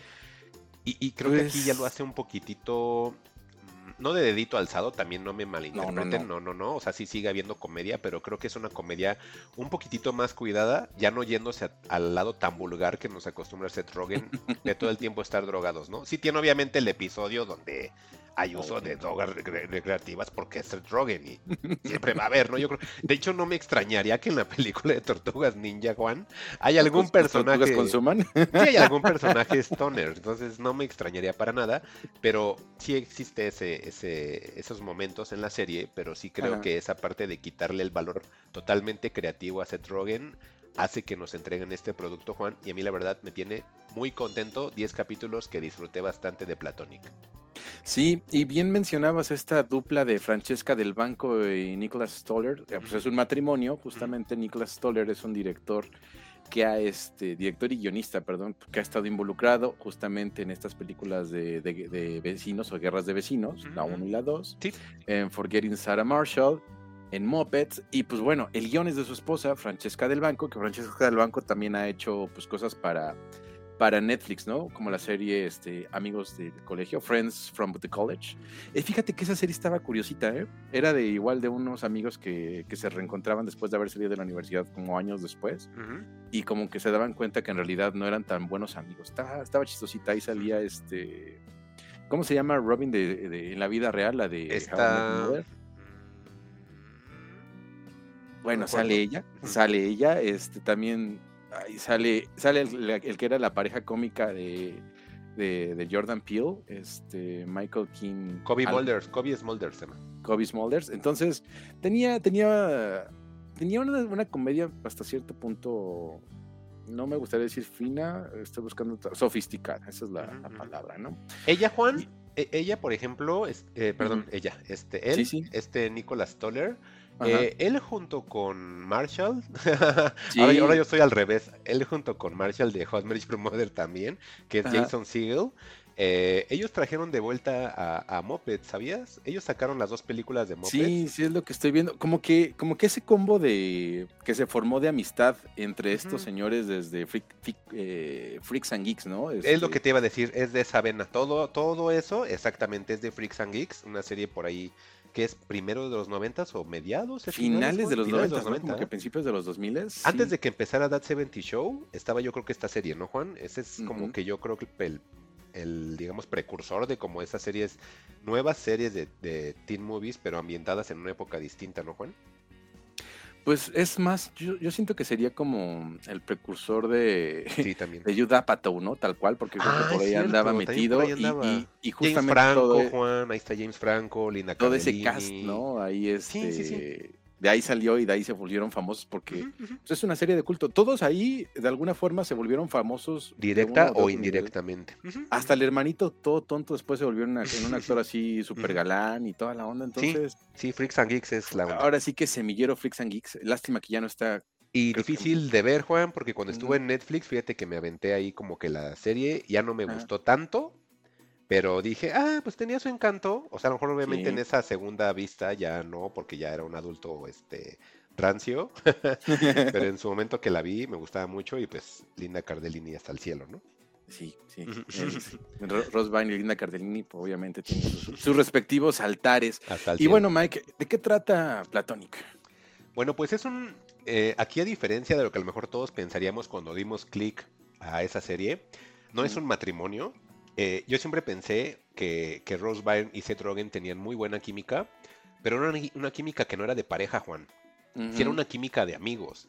Y, y creo que ese es el acierto de la serie, que realmente nos están retratando a estos dos eh, amigos casi después de los 40, realmente ya son personas ya mayores, en la cual eh, Rose Byrne pues, tiene su matrimonio con sus hijos, casa suburbios, y este eh, Seth Rogen eh, pues es un adulto a lo mejor un poquito más contemporáneo a lo que estamos acostumbrados a ver que es soltero, con un trabajo pues medianamente estable, que sigue siendo como que un poco niño, adulto, eh, o chaborruco, como le podríamos llamar. Sí. Realmente es un chaborruco, ¿no, Juan? Y tienen la particularidad de esos dos personajes de que a pesar de que Rose Byrne tiene una vida estable ya con un matrimonio, etcétera, y Seth Rogen no es estable, eh, ellos desde jóvenes pues se llevaron muy bien al, al grado de que son muy mejores amigos, y perdón que ya sé que está mal, mal dicho muy mejores, pero no sé de qué manera como explicarlo de que realmente sí son muy buenos amigos ellos dos. Es una... Lo- una- ¿Qué será? ¿Los más grandes, mejores amigos? Este, Es que aquí no es dos? bromance, es que no es bromance porque es hombre y mujer, no sé cómo se le pueda llamar. Eh, ah, eh, ¿Sabes qué me gustó? Que aquí podemos ver que de verdad sí se puede llevar bien un hombre y una mujer sin que tengan caracteres sexuales, ¿no? Entonces, eso me gusta mucho que Pues que- siempre se tratan, ¿no? Así. Pues em, creo que sí son como bros, ¿no? Sí, es como, no es un bromance tal No, cual, porque, súper hermanitos. pero sí son super bros. así- Ahora Sí, sí se que, llevan súper bien. Y- Ajá. Y, y esa química que tienen ambos, Juan, en la pantalla, la disfrutas bastante. O sea, hasta pareciera que en varios episodios en los cuales les llegan a pasar cosas, no sé si es la manera en la que esté escrita, no sé si ellos mismos son los que contribuyan a ello, pero parecieran que son personas en las cuales tú llegas a estar inclusive con ellos viviendo el episodio, que transmiten muchísimo lo que va sucediendo, Juan. Y, y yo creo que la importancia de que a cámara estén ellos dos la mayor parte del tiempo. Sí hay personajes secundarios, pero tienen breve tiempo, porque la verdad, perdón, pero ese, ese creo que es una de las patas chuecas de la mesa, Juan, que los personajes secundarios para mí no me resultaron para nada atractivos. Fíjate que, que para mí igual rescataría al esposo de, de Rose Byrne, ¿Sí? a, Luke McFarlane. A mí su colega Este, gay. También, este, se me hacían, se me hacía muy, cada vez que salía, porque en este, en este bromance, que quedamos que no es bromance, pero bueno, esta relación de bros que tiene Silvia y Will, Charlie que sería como la tercera rueda, que es el marido de Silvia, y como que todo el tiempo lo ves inseguro y celoso de, de esto, ¿no? Así como híjole, me la va a bajar, me la va a bajar, porque aparte es como que el, el- el esposo todo ñoño, ¿no? Ajá, pero es como súper fuertote y guapo y Ajá. adinerado. O sea, es como un hombre perfecto. Y ahora sí está inseguro de, de Will, ¿no? Que Will, si lo ven, pues es, es, es un hipster viejo, este, con el pelo platinado, tapajillos, este, todo panzón, desalineado, o sea, medio Sí. perdedor son en realidad. Ajá, y Y dirías, no, no. tiene realmente cómo competir con él, no, pero, pero aún pero- así se siente inseguro, ¿no? Sí, el esposo que es Luke McFarland, pues sí piensa que, que a lo mejor se lo está bajando. Y tiene por ahí este un, un amigo que es un como compañero del trabajo del esposo, que es gay, y hasta lo bulea, ¿no? Le dice, ah, sí, el, amigo. ¿no? El- Ah, Sí, creo que sí se llama, sí, sí, sí, sí. Y que hasta le hace burla al esposo y le dice, ah, sí, Seth Rogen, el amigo gay de tu esposa, ¿no? Porque le hace burla de que le tiene envidia, ¿no? Pero eh, yo creo que eso es lo como bonito de la serie, Juan. La verdad, la serie eh, te hace reír en muchas ocasiones durante cada episodio. O sea, no creas que es un chiste por episodio. No, o sea, te hace reír en varias ocasiones durante el episodio. Se hacen episodios muy cortos, Juan. La verdad, lo, lo, disfruté bastante. Es de esa serie que yo esperaba que fuera miércoles para ver un episodio. Porque, ojo, hablábamos del prime time al principio del episodio. Y esta cosa se, estrena los, se estrenaba los episodios en miércoles, salvo el episodio 10 que fue el martes pasado y enseguida le dije a Juan, ya está el episodio 10 y es martes y ya lo vi. Ajá, o sea, Lolo le dije, oye, ¿ya viste el final de Platonic? Porque ya salió. Entonces, eh, la serie a grandes rasgos es eso, van a ver una relación de amigos entre dos personas, una esposa este, bien acomodada y un, este, un recién divorciado. Y un recién separado, porque no estaba casado, nada más estaban juntos, ¿no? ¿no? Sí estaba, bueno, ¿Sí? ok.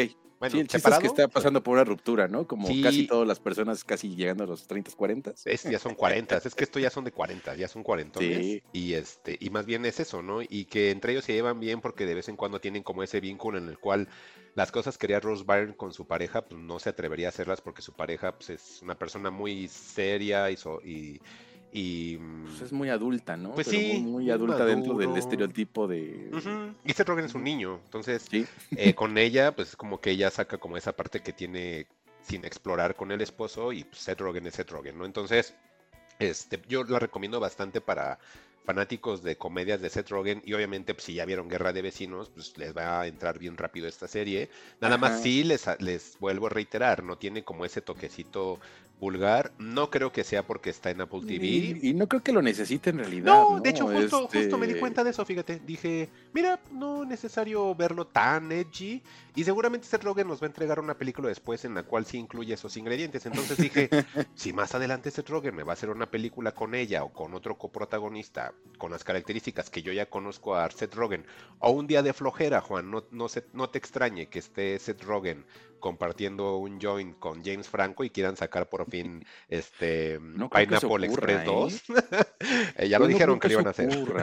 Dijeron sí, ya lo dijeron, ya, ya se reconciliaron porque ya ves Sí, que están te- enojados. como están James Franco ahí tenía sus cosas de que lo cancelaron y Rogen dijo, no, se se pasó de, se pasó, entonces ya no voy a ser amigo de él. Sí, ya, se enojaron. Pues ojalá que algún después día. este, él adelgazó y se volvió una mejor persona. Sí, se enojaron. Pues quién sabe. Pero bueno, da muchas re- vueltas. ojalá.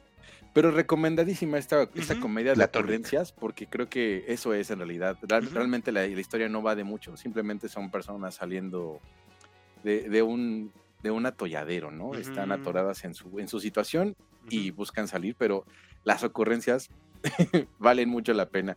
Sí. Este, pues ya, ¿no, Mike? Esta es la Este, serie de lo que más me ha gustado del año. Si no, lo he, Sí. si no lo he dicho antes, creo que esta es la que más me ha gustado en lo que va del año. Esta, pues yo creo que sí. de la que más, yo creo que la que más he disfrutado en el año, porque hay cosas que me han gustado mucho, pero esta realmente la disfrutaba y como que quería que, que- que- así como dices, échenme más, échenme más. Sí, esta sí es la mejor del año, no es Last of Us. Oye, ¿y crees que Sí. sin posibilidades de segunda temporada, verdad? No lo acabó. creo, no lo creo, ¿eh? Pero si hay otra, ahí estoy. Este, no, no hay un cliffhanger para segunda temporada, hay un final, tal cual. que De cierra hecho, bastante bien. Sí, hay final, entonces, no lo sé. Aparte también, siendo sinceros, Juan, eh, sí entiendo que Apple TV Plus, su highlight es que te pone actores de películas en sus series, ¿no? Pero no sé, yo, yo lo veo complicado que haya una segunda temporada pronto, quizás en dos o tres años, y eso quién sabe, porque hay un final en la serie. Pero también ser conscientes que Seth Rogen todo el tiempo está produciendo contenidos, entonces volverlo a atar a una serie lo veo complicado. Rose Byrne, pues Rose Byrne te hace cosas de cine, ¿no? Entonces, quién sabe, Juan, lo veo complicado, pero sí entren.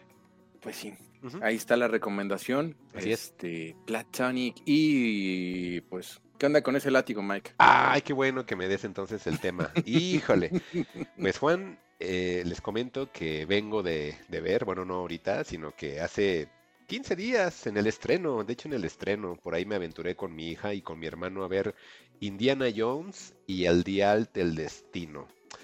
¿Qué diablos es un dial para la gente que hablamos español desde casi nuestro nacimiento? Eh, yo creo que la palabra dial en español no existe, o no la había escuchado anteriormente, Juan, pero es más o menos como una especie de brújula, ¿no? Ah, ok. Eso es el dial, es una especie de brújula, entonces yo creo que hubiera sido mejor ponerle Indiana Jones y la brújula del destino, quedaría mucho mejor, pero desconozco el por qué llamarle dial. Entonces es algo que la verdad quise investigar y en todas partes le ponía dial y me ponían el objeto que era como una brújula. y eso es, Juan. O sea, tú cuando lo ves físicamente es una brújula, ¿no? Esta película.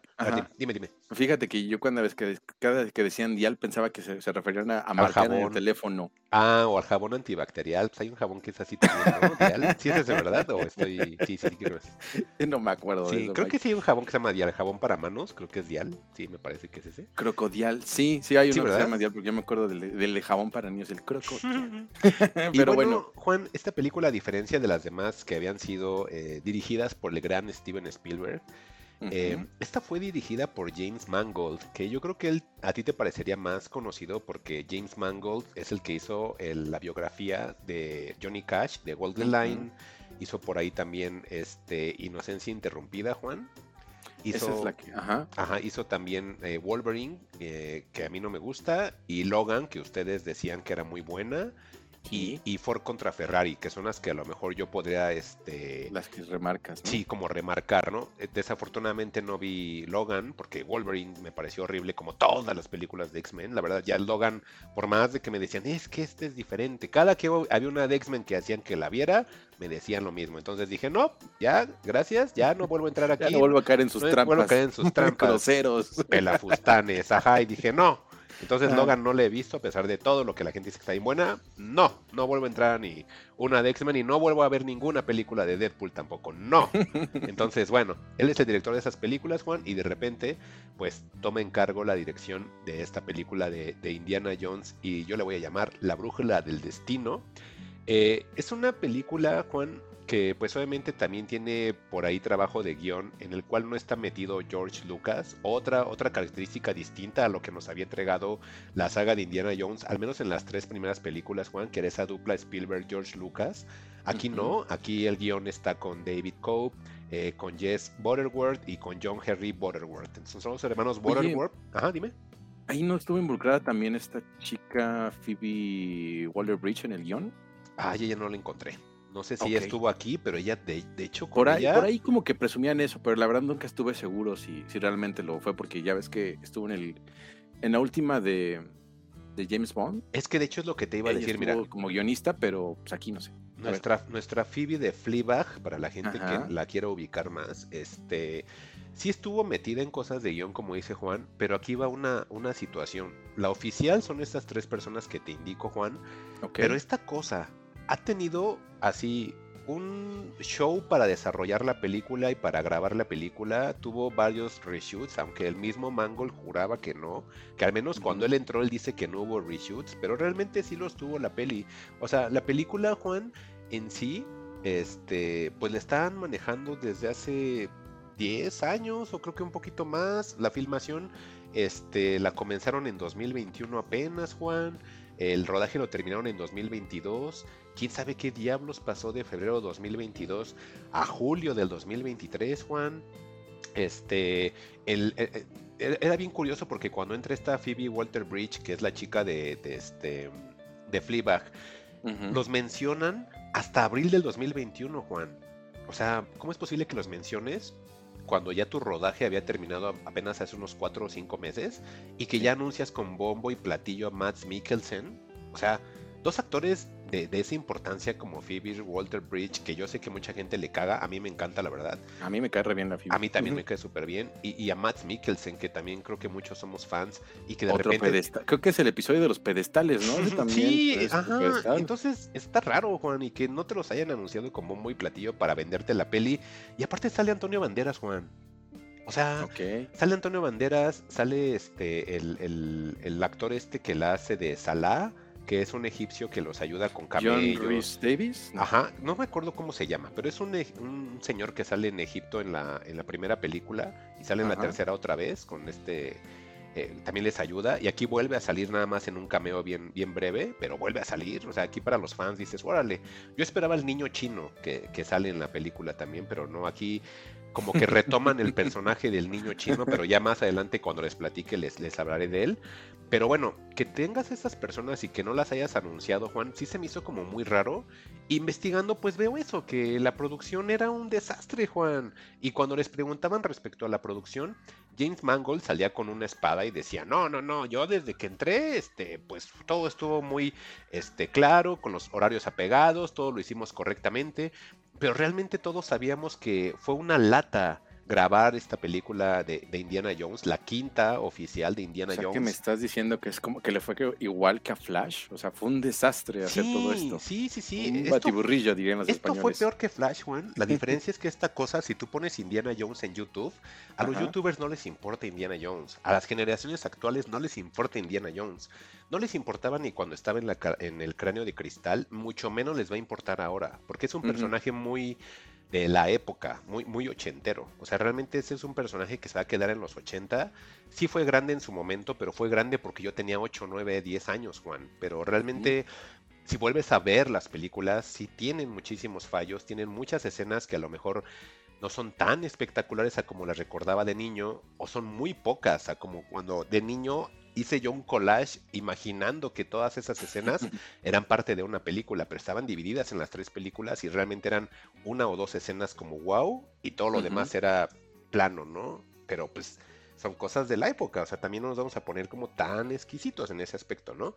Y bueno, en esta cosa de la brújula del destino o el dial del destino, Juan, a mí me hizo muy feliz que la primera escena es de las escenas que voy a tener grabadas en mi memoria cada película de James Bond, de James Bond, perdónenme, ahorita les platico algo de James Bond. Cada, película de, Indiana Jones, Juan, tiene una escena así, que hace que, te, que se te quede grabada, ¿no? En todas. Sea una escena muy buena o sea una escena muy mala, pero siempre tiene una escena que hace que, que haga la película icónica. Y aquí la primera parte de la película, Juan, nos vuelve a situar en los nazis y hacen un deepfake eh, con Indiana Jones, en este caso Harrison Ford, y lo ponen joven para que obviamente esté como en esta onda de finales de los 30 y en el apogeo nazi y que están a punto de terminar la guerra. Una increíble escena de tren, Juan, como lo que anteriormente nos entregaba Indiana Jones en sus escenas de película. Y, mejorada, que eso fue lo que a mí me gustó, mejorada. O sea, a mí me gustó muchísimo voltear a ver a mi hija y, así metida en la escena, Juan. Había escenas que así hasta se emocionaba o brincaba de que eran o hacías eso o el personaje moría, ¿no? Y, muy increíbles. Y dije, es que yo así me sentía cuando vi Indiana Jones de niño. Entonces, al menos esa escena lo tiene, más alguna otra escena eh, separada durante la película que no resultan tan espectacular, pero que también tiene ese, ese, ese factor de sorpresa, ¿no? De que te llame la atención, Juan. Entonces, realmente me, me llamó muchísimo la atención que, que, las escenas de acción ahí las siguen teniendo. ¿Ok? okay. Y bueno, em, si me pongo a poner en un un comparativo, si me, si me pongo a poner, discúlpenme, si me, coloco en un comparativo Indiana Jones de las cuatro películas y esta película, eh, entra como en la primera película, digamos, que, podríamos situar que es este los, los del Arca Perdida, que es la del 81. Eh, esta de, de Indiana Jones y los Cazadores del Arca Perdida y esta película creo que las podría poner como en un símil y ya después estar colocándolo abajo del, Templo de la Perdición y la última cruzada, que creo que esa es la perfecta, y el reino de la calavera de cristal. Entonces, no es una mala película, Juan, por más de que lo que la gente diga. Más bien yo creo que el personaje no está hecho para este tiempo. O sea, ya es un personaje que mm, no lo puedes vender entre las masas actuales, mucho menos en las, en las generaciones eh, nuevas. Y, y, aún a pesar de que te digo que mi hija disfrutó las escenas de acción, eh, pues sí, dijo, ah, sí está padre, pero intenté ver con ella la 1 y pues la dejamos a la mitad, no le pareció atractiva, si es lenta, la verdad está complicada verla actualmente. Yo la verdad vi esa y me seguí con las demás, ¿no? Y pues, era una onda como de nostalgia, pero sí sentía que eran pesadas, Juan. Justamente es lo que te quería preguntar desde, creo que iniciamos el programa, pero pues no, no era el momento. Em, ya ves que como que hay un temita ahí entre las cosas que son para niños y para niñas, pero que quedaron de los ochentas y parece que crecimos con esas diferencias, ¿no? Tan es así que ya existe el término el espantaviejas, el espantaviejas 3000. Este, porque pues, son, son cosas que donde pues, las mujeres de plano no tienen cabida, no les gusta, no les va a llamar o les espanta simplemente estar ahí, ¿no? Ok. ¿Crees que Indiana Jones sea un producto espantaviejas?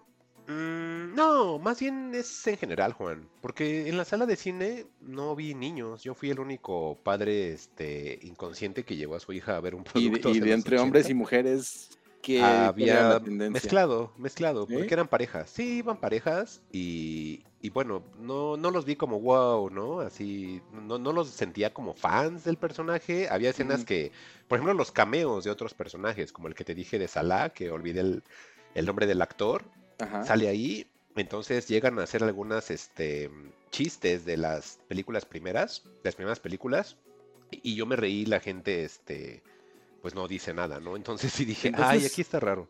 Sí, Ah, qué mal. Entonces realmente como que no se, no se transmitió correctamente en los años de esencia de lo que era Indiana Jones, ¿no?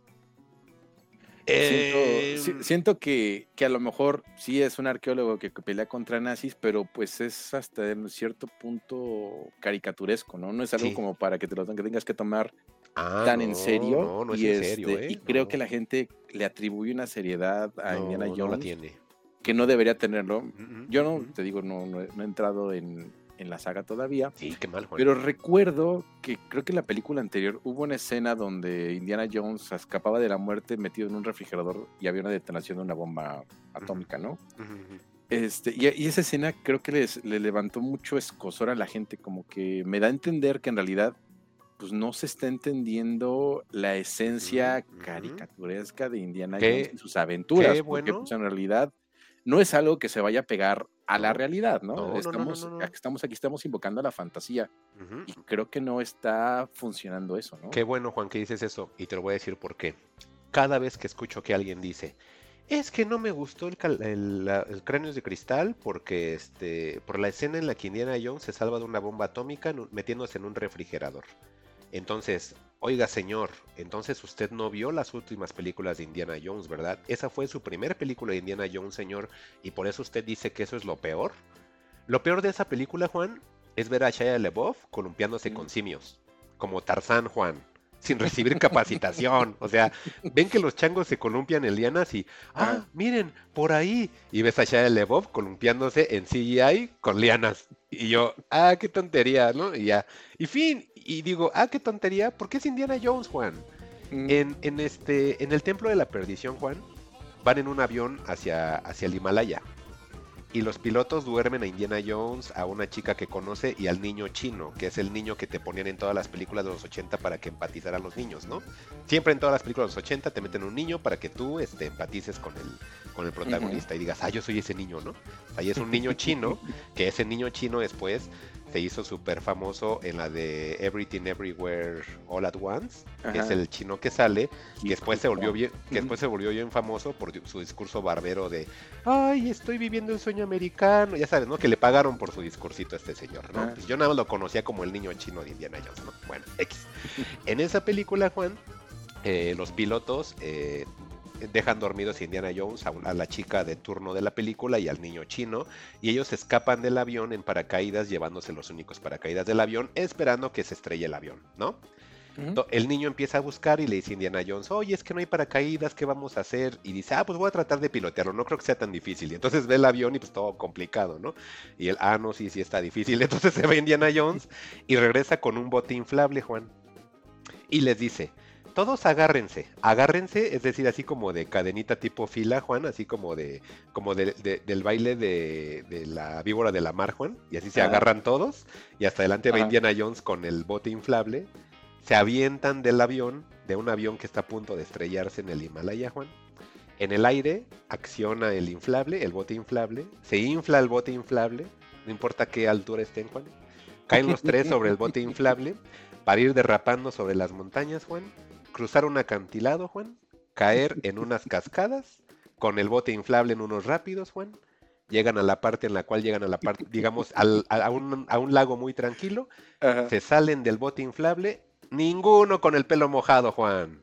Y dicen, qué bueno que había un bote inflable en el avión. Y yo, sí, qué bueno que había un bote inflable, porque si no, deslizarse sobre todo eso aguantó. Qué bueno que aguantó todo eso. Y entonces me, me pregunto, esa gente que te dice que Indiana Jones para sobrevivir a una bomba atómica se metió en un refrigerador este, vintage y aguantó la radiación, ¿por qué diablos no levantas la mano con lo del bote inflable? ¿Por qué diablos no levantas la mano cuando Indiana Jones va en los carritos de la minería, Juan? Casi brincando los carritos entre riel y riel, Juan. desatando y destruyendo todas las, las leyes que existen de física. Donde diablos están los fanáticos cuando se quejan que Indiana Jones, con sus piernitas, Juan, rompe una estatua gigantesca de Anubis para luego colgarse de él como si fuera un columpio, Juan. ¿Dónde están todas esas personas? Entonces digo, ¿es neta que fue la primera película que viste de Indiana Jones y por eso criticas esa escena? Así de... Wey. Entonces no sabes de qué Indiana Jones y acabas de dar en el blanco, Juan. Es una serie entretenida, fantasiosa, de un güey que se supone que es maestro de universidad y de arqueología y en su tiempo libre va a buscar tesoros para devolverlos al museo. Eso es Indiana Jones, Juan. No le busques más, no le quieras tratar de jalar más. Eso es lo que trata y está ubicado en la época nazi y posterior al nazismo. Eso es todo Indiana Jones, Juan. Por eso es divertido Indiana Jones. Es una serie de aventuras. En ocasiones es cómica, en ocasiones este, es de comedia, eh, en ocasiones es satírica inclusive. No hay, no hay críticas para nada al gobierno, Juan. No, hay una crítica eh, a la sociedad, no hay una crítica al patriarcado, no hay una crítica a, la casta de, a sociedades de casta, Juan. No hay nada de eso. Es una película de un tipo que nada más se dedica a eso. O sea, es una película de, de 13 años, Juan, para adelante. ¿Por qué le vas a pedir todo eso? Y es lo que a veces como que digo, güey, entonces, ¿qué fuiste a ver? ¿O qué te dijeron que era? O sea, esto es como Uncharted, Juan, esto es como Tomb Raider, esto es como la película esta de Nicolas Cage que sacó también, que es de cazatesoros, o no sé cómo se llama. E, esto es Tintín, Juan, esto es, e, esto es así, o sea, esto es, de eso se trata Indiana Jones, y eso es lo que quise llevar a cabo. Eh, eh, y mencionar en el tema, Juan, Indiana Jones es una película muy buena. Imagínate, en la escena de tren que te digo, de esta de Dial of Destiny, si la quieres ver, la verdad sí te la recomiendo en el cine, la pasarías muy bien. Es una película muy divertida a pesar de que dura casi tres horas. Es la película más larga de Indiana Jones, Juan, pero la verdad está muy divertida. hace un poquitito de lado los efectos en una parte en la cual están en Nueva York porque reciben a la gente que, regresó desde el primer viaje eh, al espacio, que llegaron a la luna el que se supone que es falso, les hicieron un, desfile por ahí de regreso en Nueva York y esa escena la, la recrean en esta película. Eh, digamos que comenzando la misma, em, como te decía que hacen el deepfake de Harrison Ford a joven, lo meten en un tren nazi y recordemos que los nazis esto es real. Eh, todas las cosas que encontraban de, artículos arqueológicos los robaban porque Adolf Hitler era un fanático de todo lo que tenía que ver con, artículos arqueológicos esotéricos. Exacto. ¿Por qué? Por esto, Juan, y te va a prender el trasero en llamas. Se supone que se robaron la lanza de Longinus, Juan. Entonces dicen que con esa lanza obviamente van a hacer poderoso a Hitler porque contiene una porción de la sangre de Cristo. Entonces Harrison Ford o Indiana Jones pues obviamente se infiltra en el tren nazi para robarse la, lanza de Longinus. Cuando descubren esa escena que la lanza es falsa, accidentalmente encuentra esta cosa de la brújula de Arquímedes o la brújula del destino o el dial de Arquímedes como lo quieras llamar. Arquímedes no era más que pues un, filósofo griego eh, matemático muy cañón y que se supone que con esa, eh, eh, con esa brújula, Juan, él había encontrado un cálculo en el cual te podía poner como rasgaduras del tiempo o fisuras en el tiempo que te podría llevar a otra, este, a, otro, ¿cómo se puede decir? A otra era. O sea, como viajar al tiempo, Juan. Entonces, de eso se trata la película en la cual tienen que encontrarla porque ya que pasa muchísimo tiempo, eso se desarrolla como en los 40, después en el 69, que es cuando te digo que ya como que te ponen en el futuro, ya te ponen a, Indiana Jones viejito, porque obviamente las aventuras de Indiana Jones comienzan en los 30, Juan. Entonces en el 69 él ya es viejito.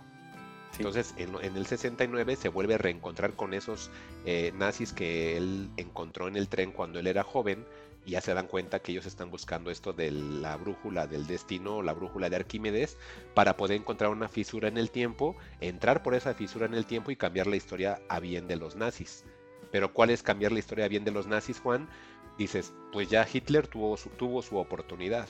Ahora yo voy a ser alguien más grande que Hitler. Entonces de eso se trata la película, Juan. Es una tontería por donde tú la veas, que una, persona como Arquímedes de ese tipo. Pero, pero tontería no, quizás dentro del universo de, Indiana Jones, ah, dentro de las lógicas de leyes y está todo lo que rige Indiana Jones está bien, ¿no? Pero si te lo pongo así, estoy seguro que ya en tu cabeza vinieron varias formas de, no manches, eso cómo puede ser, no manches, o sea, es, ¿por qué no se trata? Es, que eso es lo que quiero, lo que quiero descartar, porque pon tú, si tú la ves sin nada de contexto de Indiana Jones, puedes decir, ay, qué payasada, ¿no? y pues, no, no te va a gustar. Exacto. Te puede cagar porque pues, no tiene coherencia nada. No tiene coherencia, claro. Pero dentro del universo de Indiana Jones, todo Es eso que me acabas de contar, es ¿en factible. Bona tiene coherencia? ¿Está Claro, bien? sí, por supuesto. ¿Por qué?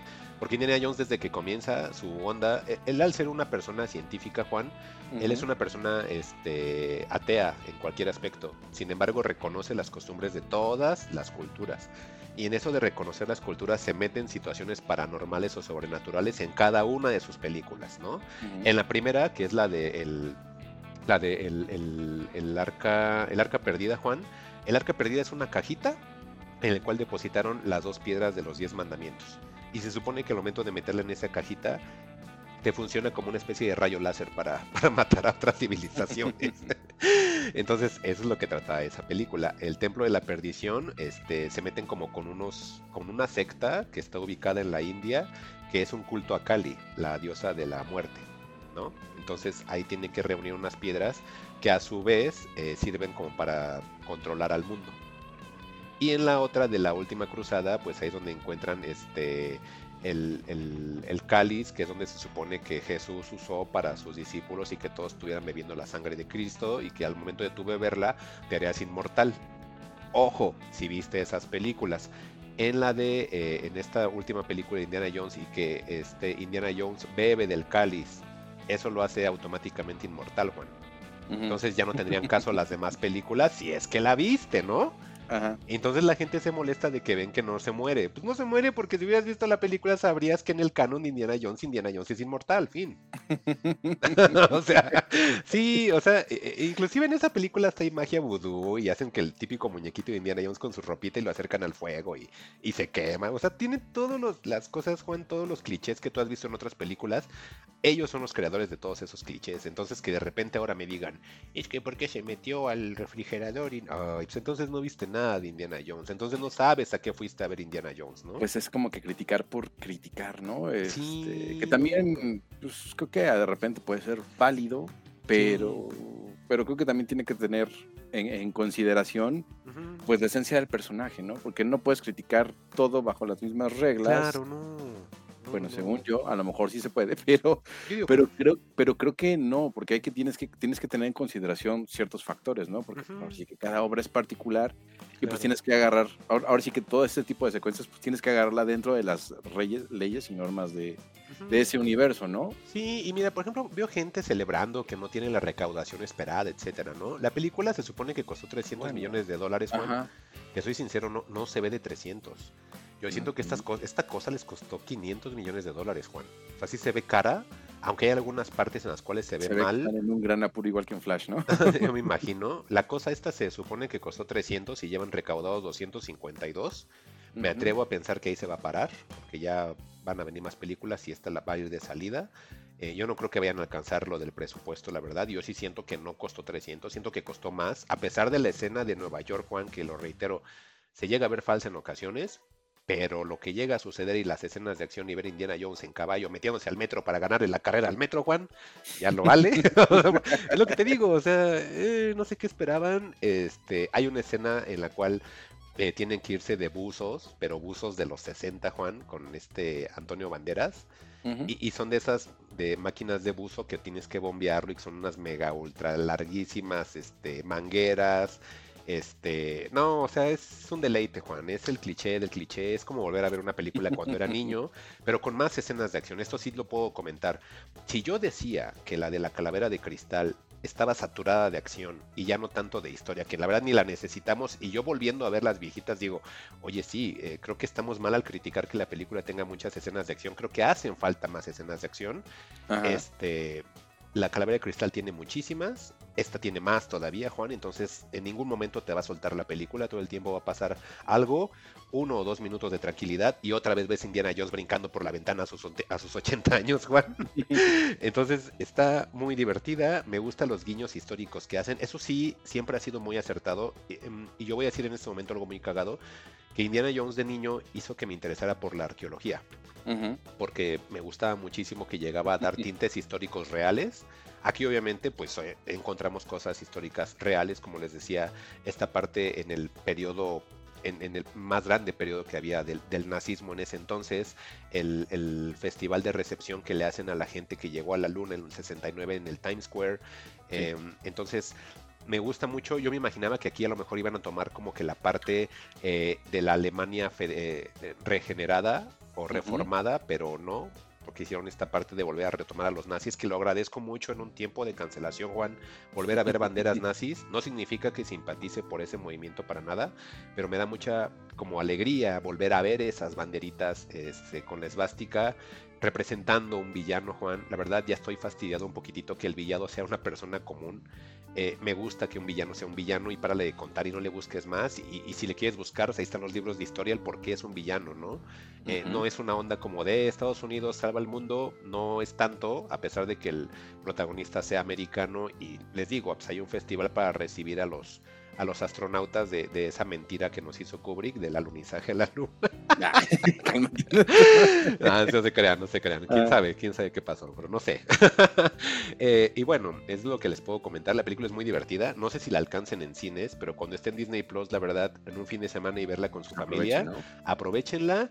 Y nada más como para también ponerle un poquitito de reflector a la calavera de cristal que dicen que es la peor, nada más por lo del, refrigerador. Este, Se llama así las calaveras de cristal, Juan. Cuando tengas oportunidad y la gente que nos escucha, googleen qué significa esto de, las, de los cráneos de cristal o las calaveras de cristal. Se supone que en el mito de los ovnis, Juan, son cráneos que han encontrado en varias partes del mundo y los cráneos tienen como la forma de un cráneo normal, pero han encontrado unos cráneos que están un poquitito alargados, como si fuera cráneo de alguien, Juan. Entonces en la película están reuniendo los cráneos y cuando junten todos los cráneos van a poder contactarse con una entidad alienígena. Como si fueran Cards, ¿no? Y al último, y al último sale un, un alien que hace contacto con ellos en un ovni, Juan.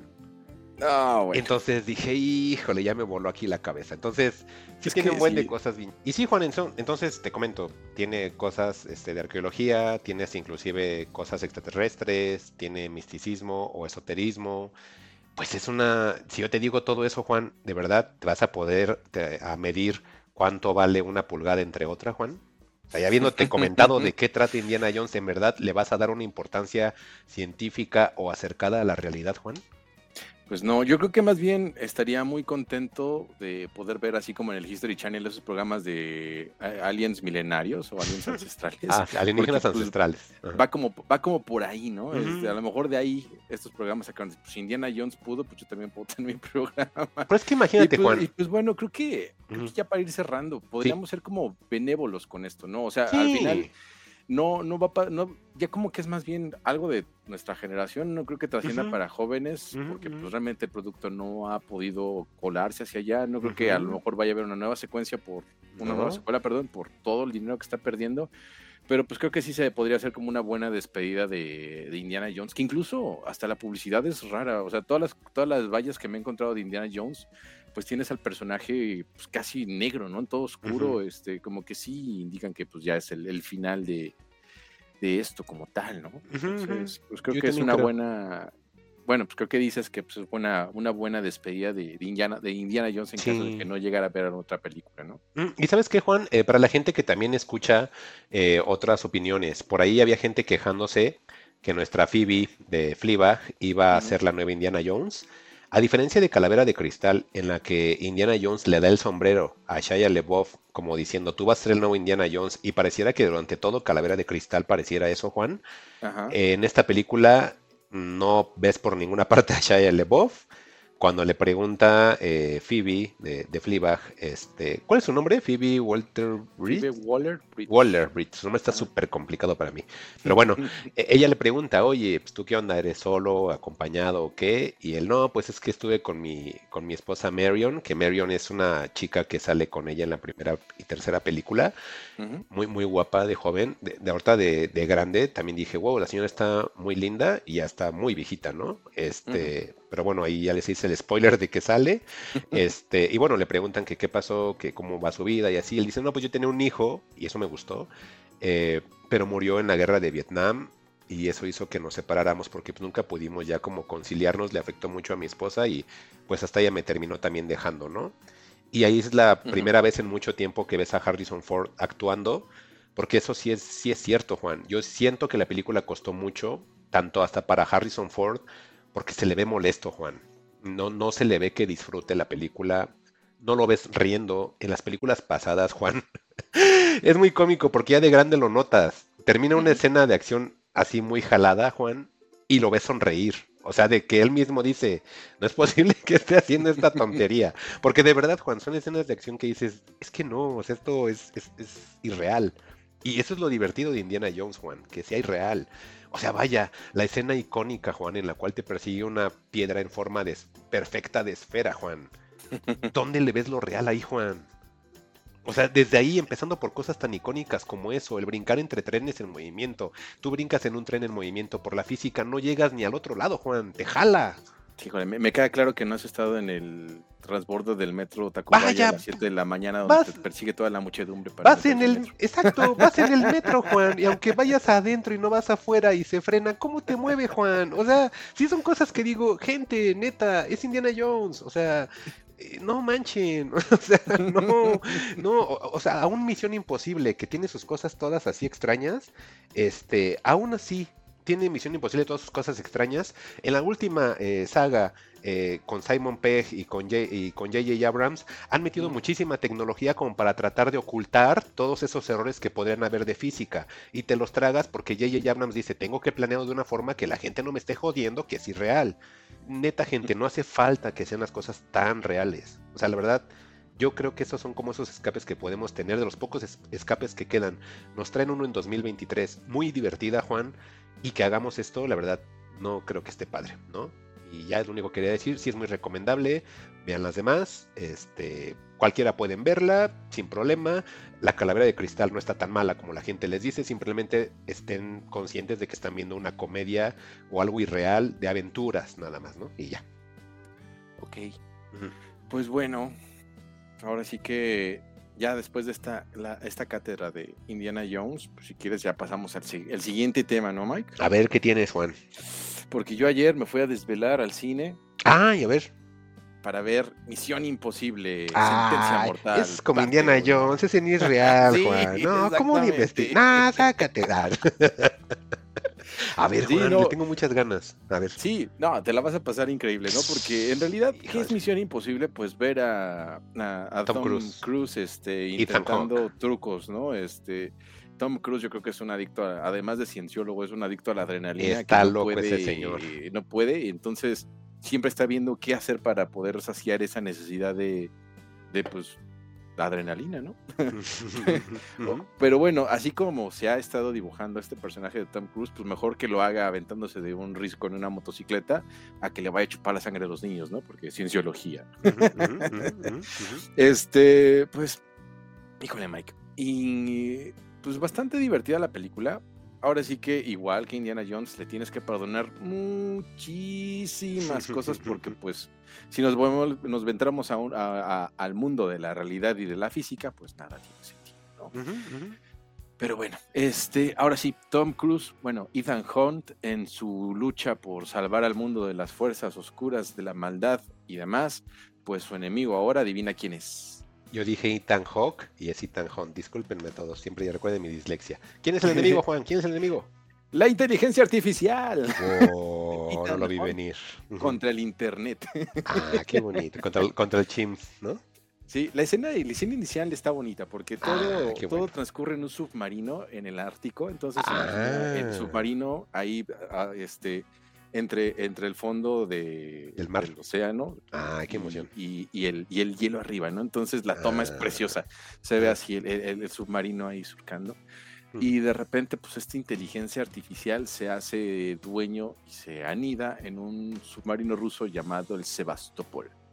El Sebastopol, pues, tiene ahí este, un, un, arsenal nuclear bastante poderoso y también tiene la posibilidad de, de anidar estas cosas y lo que hace esta inteligencia es hundir al submarino, ¿no? Hacer que, hacer que los mismos rusos se ataquen y se mueran, ¿no? Entonces mm. Queda esto atrapado, esta, esta amenaza está anidada en un lugar imposible de localizar ahí en el, Océano Ártico y la única forma de poder entrar es recuperando una llave doble una llave que son dos llaves al mismo tiempo que se fusionan y hacen como una cruceta y con eso puedes entrar a, esta bóveda donde está anidada esta inteligencia artificial que pues la única forma de, desactivarla pues es entrando a este lugar, ¿no? Entonces, eso, eso va a pasar en la segunda parte. La ah, primera parte, la primera parte, este, pues es Ethan Hunt recibiendo esta misión.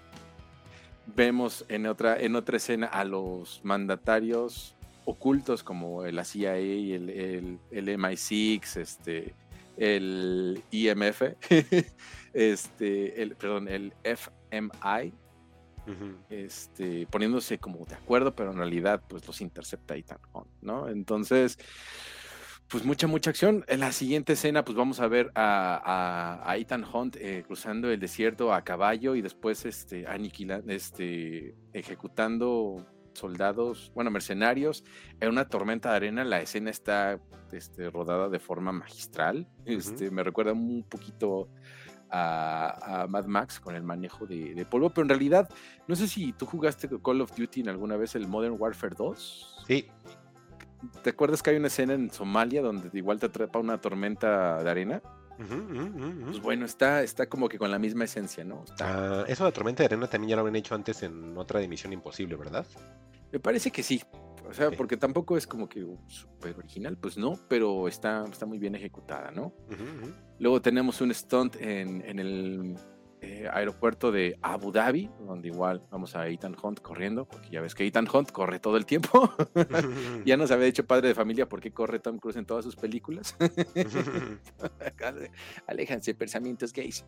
Este, y pues lo vemos corriendo y corriendo y corriendo. Y ahí es donde encuentra a la que va a ser su, su coprotagonista para esta, esta aventura, a Grace, que la conocemos como Hayley Atwell. Hayley Atwell, pues, este, creo que su personaje más famoso hasta el momento es el de Peggy Carter, ¿no? El de. Ah, ok, ok. El del mundo Marvel. Ella es una ladrona, este... Es Rebecca Ferguson, ¿verdad? ¿O no? No, esta se llama Hayley Atwell. Rebecca Ferguson sí sale, pero el personaje de Rebecca se llama Ilsa Faust y ella ya es parte de, esa comitiva donde está Bing ah. Rhymes y Simon Pegg, ya ves que... Ah, ¿sigue saliendo Simon Pegg? Sigue saliendo ah, Benji. Bueno. Benji y Luther, que son como sus, sus ojos y oídos en, el área tech. Sí, es el área de pues, inteligencia, ¿no? Exactamente. E Ilsa, pues es como un agente de campo muy parecido a Ethan, ¿no? Ah, qué buena, qué buena esta etapa de Misión Imposible. Me gusta mucho esta etapa como más tecnológica o sea, obviamente no, no voy a hacer de menos la de Brian De Palma, que es la 1, que a mucha gente no le gusta, no entiendo por qué, si es genial. La 1 es. Eh, la 1 sí es para la gente que dice es que es irreal, porque la 1 sí es mucho la trama, salvo la escena del cable. ¿Sabes, porque, ¿sabes qué me decía cada vez que pasaba algo irreal? ¿Mm? Es que es imposible. Por eso, es misión imposible. Eso, muy bien, ¿eh? Qué bueno que digas eso, ¿eh? Cállese la boca. Eso, qué bueno. Qué bueno. La persecución en Roma, porque lo que sigue es una persecución en Roma en, auto, en, autos con un 580 o un Fiat 500, para acá en México mm. así lo conocemos, pero el 580 está, está chido, ¿no? Este, pues, está, está cumplidora, está muy entretenida. Vemos a, igual a, Ethan Hunt y a Grace este, conduciendo esposados, entonces hacen una secuencia pues divertida. Lo siguiente, pues si no mal recuerdo, era ir a, a Berlín Ay, no, ya no nos digas lo que pasa. Hay hacer un trato y la escena final, pues la del tren, ¿no? Que la ah. escena del tren es la mejor de la película, es donde vemos a, mm. a Ethan aventándose para caer en el tren y, ya después, no, es una, es una locura. De hecho, estuve viendo los ah, detrás de cámaras de Misión Imposible, velos, no tienen desperdicio, Paramount como que ha decidido hacer la, la propaganda de esta, este, no, perdón, la publicidad de esta película a través de los Stones de Tom Cruise, porque esta saga se construyó a través de los Stones de Tom Cruise. Entonces, pues lo vemos haciendo cosas que no, una mm. persona cuerda no haría, ¿no? Pero, pero se le agradece porque pues esto te ahorra no usar CGI, todos son efectos prácticos. Entonces, pues ahora sí que cada centavo está muy bien gastado. También fue una, una película difícil de hacer porque pues no, sé si recuerdas que esta la rodaron durante la pandemia, entonces pues tenían que cuidar que la gente no se enfermara para que no se retrasaran los, el, cronograma de la película y demás. Ya no les cuento más de la película porque pues es una película de Misión Imposible. ¿Qué más se le puede pedir? ¿Qué más puede hacer? Y pues como todo, ¿no? Como todo buen nicho. Si quieres entrar a la, a la saga de Misión Imposible y no has visto las otras siete, creo que te afecta muy poco porque sí hay como dos, tres personajes que sí tienen como relación con el pasado, pero al mismo tiempo te lo van explicando y lo que no, pues en realidad no, no tiene tanta relevancia para la misión. Y pues sí, como que bebe muchísimo de la serie de televisión, que igual cada episodio era una misión, igual cada película siento que es una misión que se va cerrando. Y esta pues es de dos partes porque pues, es muy larga, ¿no? Esta película que se queda a la mitad, pues dura dos horas y media y la secuencia que yo creo que para que ya que es la que ya me estoy frotando las manos porque ya quiero ver cómo Ethan Hunt se va a meter en el océano, en el océano Ártico al fondo para meterse a, a un submarino hundido. Híjole, Creo que, creo que no va a tener desperdicio eso. Ah, qué bonito. Fíjate, a mí también me, llama mucho la atención ver una película nueva de Misión Imposible. Nada más que ahorita sí este fin de semana los tiempos los tengo como imposibles. no creo hacerlo, pero a ver si la otra semana lo logro. La verdad tengo muchas ganas. Yo tengo un miedo nada más, Juan. Esta cosa es parte uno. Sí. ¿Cuánto dura? ¿Recuerdas? Dos horas y media.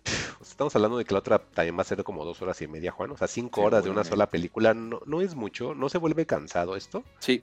Híjole, es lo que no quería. Es que ese es el problema, porque, y, más, y, digo, hacía burla de las escenas de Tom Cruise corriendo, porque hay demasiadas escenas de Tom Cruise corriendo. O sea, creo que sí es importante para el dramatismo ver cómo corre del punto A al punto B, pero llega un momento que el recurso es hasta cierto punto cansado. Creo que en esas te pudiste haber ahorrado como media hora si ibas a ser parte 1 y parte 2. Y es que en realidad la trama es muy simple. O sea, no, entiendo, o sea, entiendo que tengas que hacer los stunts y las acrobacias para vender la película, pero creo que pues llega un momento que dices, bueno, podrías haber hecho un poquito más cortas las escenas de acción y la escena, la escena íntegra que vale la pena o que es el, el, lo rico de la película, que es la escena del tren, pues déjala así tal cual la planeaste, ¿no? Pero por ejemplo, esa parte de Berlín o la persecución de Italia como que me sobraban, o por ejemplo esa igual en, el aeropuerto de Abu Dhabi, pues también pudo haber sido un poco más corta, digo, al final era para introducir un par de personajes, pero vamos, no, no valía la pena alargarlo tanto, creo yo. Sí, híjole, sí me espera algo así, pero bueno, supongo que quieren sacar la mayor cantidad de dinero posible y más por todo el esfuerzo que logró la película. Entonces, se entiende, pero pues ni modo, ahí vamos a tener que pagar como espectadores desafortunadamente de alguna forma. Pero lo bueno que hay ciertas escenas por lo que dices que valen el boleto, ¿no? Sí, definitivamente. Y pues traten de ir este fin de semana o esta semana porque se viene el Barbenheimer. Entonces, pues se van a reducir las salas para. Ah, el Oppenheimer. Considerando que esto, pues te dicen, ven en una pantalla IMAX. Es lo que les iba a decir. Mejor experiencia es una pantalla IMAX. Yo no la vi en una IMAX, la vi en una Macro XC. Si tienen chance de, entrar a esas salas de audio 360 grados, creo que te la pasas un poquito mejor sacrificando la pantalla pero tampoco le sacrificas tanto porque es una pantalla de 155 metros cuadrados, o sea, señores, o sea, también está enorme, ¿no? sí, porque esa de Cinépolis que fuiste, yo creo que es la de patio, ¿no? Que es de X4, ¿o cómo era? Algo así. Macro XE, Macro XE. Ah, cierto, eso, eso es como, digamos, se supone que es creo que cuatro veces más que una pantalla normal, ¿no? Y creo que se ve mejor y algo así, pero no es IMAX todavía. No. Este, la IMAX, a pesar de que, de que, es más pequeña, la imagen es más contenida. Entonces, cuando salga Oppenheimer, se supone que esa fuerza es de IMAX. Esta no, estoy, esta no estoy seguro, pero esta creo que en una pantalla de ese estilo sale bien, ¿no, Juan? Sí, te la pasas bien, ves bien. Pues ahí están esas, esas opciones. Está por un lado Misión Imposible parte 1. ¿Qué, es número, ¿Qué número es, Juan? ¿7, 8? 7. Misión Imposible 7. 7 parte 7.1 y otra vez va a ser 7.2 en el 2024, yo me imagino, ¿no, Juan? Eh, no ha averiguado, pero seguramente sí. Yo creo que esto ya está concluido, las dos partes. nada más lo dividieron por, por, cuestión de tiempo. Este, ah, mira, sí, sí dice.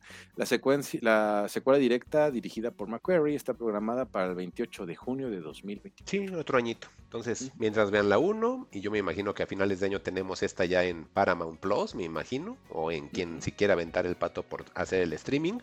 Y también tenemos la opción de Indiana Jones para ver si todavía la alcanzan en el cine. La verdad, muy recomendable. Y si no, pues cuando salga en Disney Plus, aviéntensela. Y les digo nuevamente, no le tengan miedo a la calavera de cristal, tampoco al templo perdido, a los cazadores del arca eh, perdida. No, templo de la de la maldita. Es, que es Temple ya, Mike, para, para. deja de vendernos Indiana Jones. Ya sí la vamos a ver. y luego tú que no la has visto, Juan. Qué pecado. Shame on you, como dicen los gringos. Pues mira, es que también Misión Imposible ya es lo último, porque también creo que Tom Cruise, no sé si le dé el cuerpo para. Ya se ve grandecito, ¿verdad? ¿no? Ya, ya, se ve. En el trailer ya se ve grande. Híjole, mi Igual en la, en la en las alfombras rojas, pues también ya se le ve su carita así como medio. se le veía arrugadita, ¿verdad? Ya a sus 62 años, como que ya a lo mejor tiene que hacer películas más como Magnolia, menos como Misión Ay, Magnolia. Pero como en estas, pues son, es el productor, pues se lleva una buena tajada. Así claro. ¿no? pues por eso es que él está como haciendo todo lo que está en su poder para que la película sea lo más reditable posible y es entendible. O sea, al final es de los pocos que estuvo grabando en plena pandemia cuando no había ni vacunas, Juan. O sea, ¿te acuerdas que le gritaba a la gente y les decía, no sean irresponsables, que por ustedes se está atrasando, llegan a su casa y que, ajá, ¿te acuerdas, no? Que gritaba a la gente. Sí, sí, sí. Entonces, pues yo creo que, que pues ese señor está haciendo las cosas muy bien. Eh, ahora que dices de Oppenheimer, Juan, y de cosas que se hacen eh, sin tanto CGI, se supone que Oppenheimer la mayoría está sin CGI y vamos a ver de qué trata, pero pues ese ya lo traeremos más adelante, ya que hayamos visto la película. Y pues de mi parte es todo. Hemos llegado al final de este episodio de Fugitivos. Gracias a todos por escucharnos y lo esperamos de nueva cuenta en el siguiente episodio. Recuerden que pueden encontrarnos en redes sociales, Twitter como arroba fugitivosmx, Facebook como Fugitivos Podcast, Instagram como Fugitivos-podcast. Y este y los demás episodios los pueden encontrar en Spotify, en Apple Podcast, en Google Podcast, en Amazon Music, en Evox y no olviden suscribirse para tener el episodio de manera más accesible, dejarnos estrellas si es que eh, ustedes deciden que las merecemos. Yo soy Mike Santana, recordándoles que Indiana Jones es cultura, Misión Imposible también, este, vean Platonic, este, escuchen música, eh, cuídense mucho ahorita con las lluvias, no salgan para nada sin, sin, este, sin paraguas, sin algo para taparse, está cañón en la, después de las 6 de la tarde, que es cuando casi todos salimos de trabajar, entonces siempre traigan paraguas, porque parece que ni viven aquí y nada más están de paso y siempre están todos mojados, o sea, no manchen, cuídense. Este, y no me largo sin antes dejar de despedir a Juan Carlos Illán. Ah, yo pensé que ya no llegaba de la hora, pero muchas gracias por escucharnos y como bien dice Mike, recuerden que en la Ciudad de México todos los climas se viven en un día, así que lleve paraguas, chamarra, gorra, Short, short, bloqueador, Exacto, de esos pantalones cargo que les puede hacer short por si hace mucho, mucho calor. Y pues nos estaremos escuchando la próxima semana. Cuídense, nos vemos. Bye. Bye. ¿Cómo ha dicho usted que se llamaba? No lo he dicho.